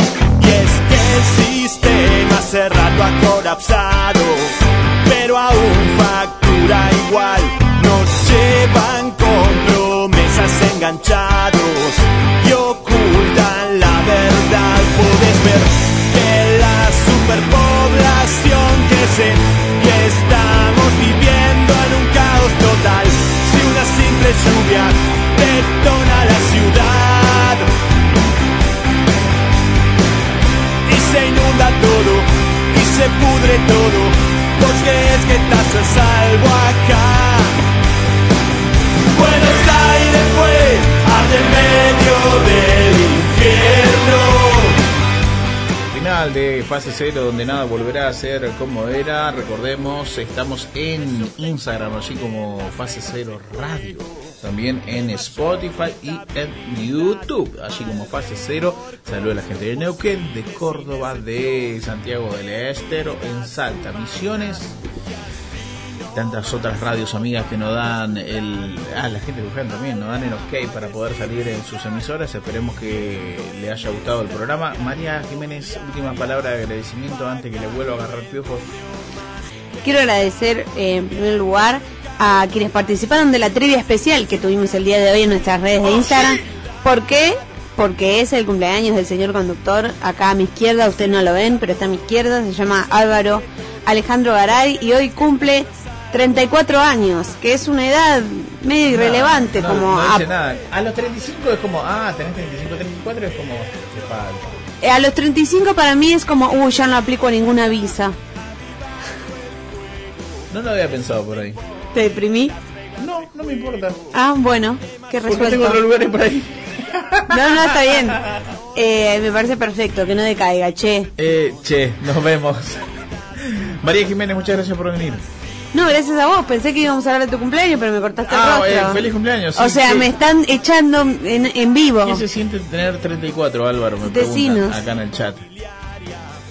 Nada. No me duele nada, eso es como positivo. La cintura. Para, me pasa una cosa. A ver, ahí va. No me duele el, el cuerpo, no me duele tipo la rodilla, no tengo dolores lumbares, gracias eh, a que hago ejercicio, lógicamente. Ajá. Pero me pasa que llega a las 11 y como mi low battery. Eh, es la edad. Ya está. ¿Y te levantas a qué hora? Porque eso es otro signo de que estás hecho mierda. Me estoy levantando A ver, 7 de la mañana, estás enfermo, hijo. 7 de la mañana sábado y domingo. No. Pero hay una explicación, yo creo que tiene lógica. Si de lunes a viernes me levanto a las 7, ¿qué voy a hacer un sábado domingo levantándome a las 2 de la tarde? No, bueno, pero existe en un intermedio, por ejemplo, las 9 de la mañana. Con esto te pero- caes de orto. Pero quizás tengo que dorm- no tengo que dormir la siesta el día anterior y acumular sueño y como llevarme puesto con la sábana, la almohada, todo junto para que me despierte a las 9. Afirmativo. Sí, la- para mí es así. No se, está en estos cumpleaños, pero yo te voy a decir cómo vivir. Dale, dale. No se duerme siesta, se duerme temprano y se levanta relativamente temprano. ¿Cuándo? O sea, obviamente estamos hablando de cuando no hay que despertarse para ir a trabajar. Ok, feriado, por ejemplo. Un feriado, ponerle si no trabajas los feriados. Pero ¿sabes qué me pasa? Que siento que si me levanto un ratito antes, puedo tomar el mate sin que me moleste mi hijo, sin que me, me hable mi señora, sin tener que cumplir con ninguna responsabilidad. Bueno, separate de la señora que no existe, deja en banda al, al hijo que todavía no tenés. Digo, hay otras soluciones. No, pero siento que estoy con, mi- con mis momentos, tipo, ok, yo me quiero sentar abriendo las piernas del sofá, lo voy a hacer y voy a tomar mate. No, no, está bien, cada uno disfruta como quiere. Bueno, bienvenido entonces lo que serás a los 65. Ah, otra, otra que, otro dato que no sé si te importa. Si yo tengo el despertador a las 7 de la mañana, ¿no? 6 y 20 me levanto al baño. Bueno, eso también habla de que hay Y que me ir a... me, co- me corta ese y me da una bronca. Y porque tenés que ir eh, al médico a hacerte la No, revisación. no, en eso porque tomo mucha agua, qué sé yo, tomo mucha agua igual. Bueno, eso es bueno, pero si tomás agua anda a hacer pis antes de... Pero lo la palabra pis al lo aire. hago, lo hago, lo hago, y sin ya embargo no, te, no llegas. No llego, me faltan 20 minutos para las 12. Estamos muy agradecidos los que dormimos cerca de Álvaro, que de 6 y 20 nos levanta porque la próstata no alcanza para las 10. Feliz cumpleaños, Alvarito. Gracias, señorita María Jiménez. Y gracias a todos por los saludos que han llegado por las redes sociales y demás. Gracias, esto fue Fase Cero, donde nada volverá a ser como era.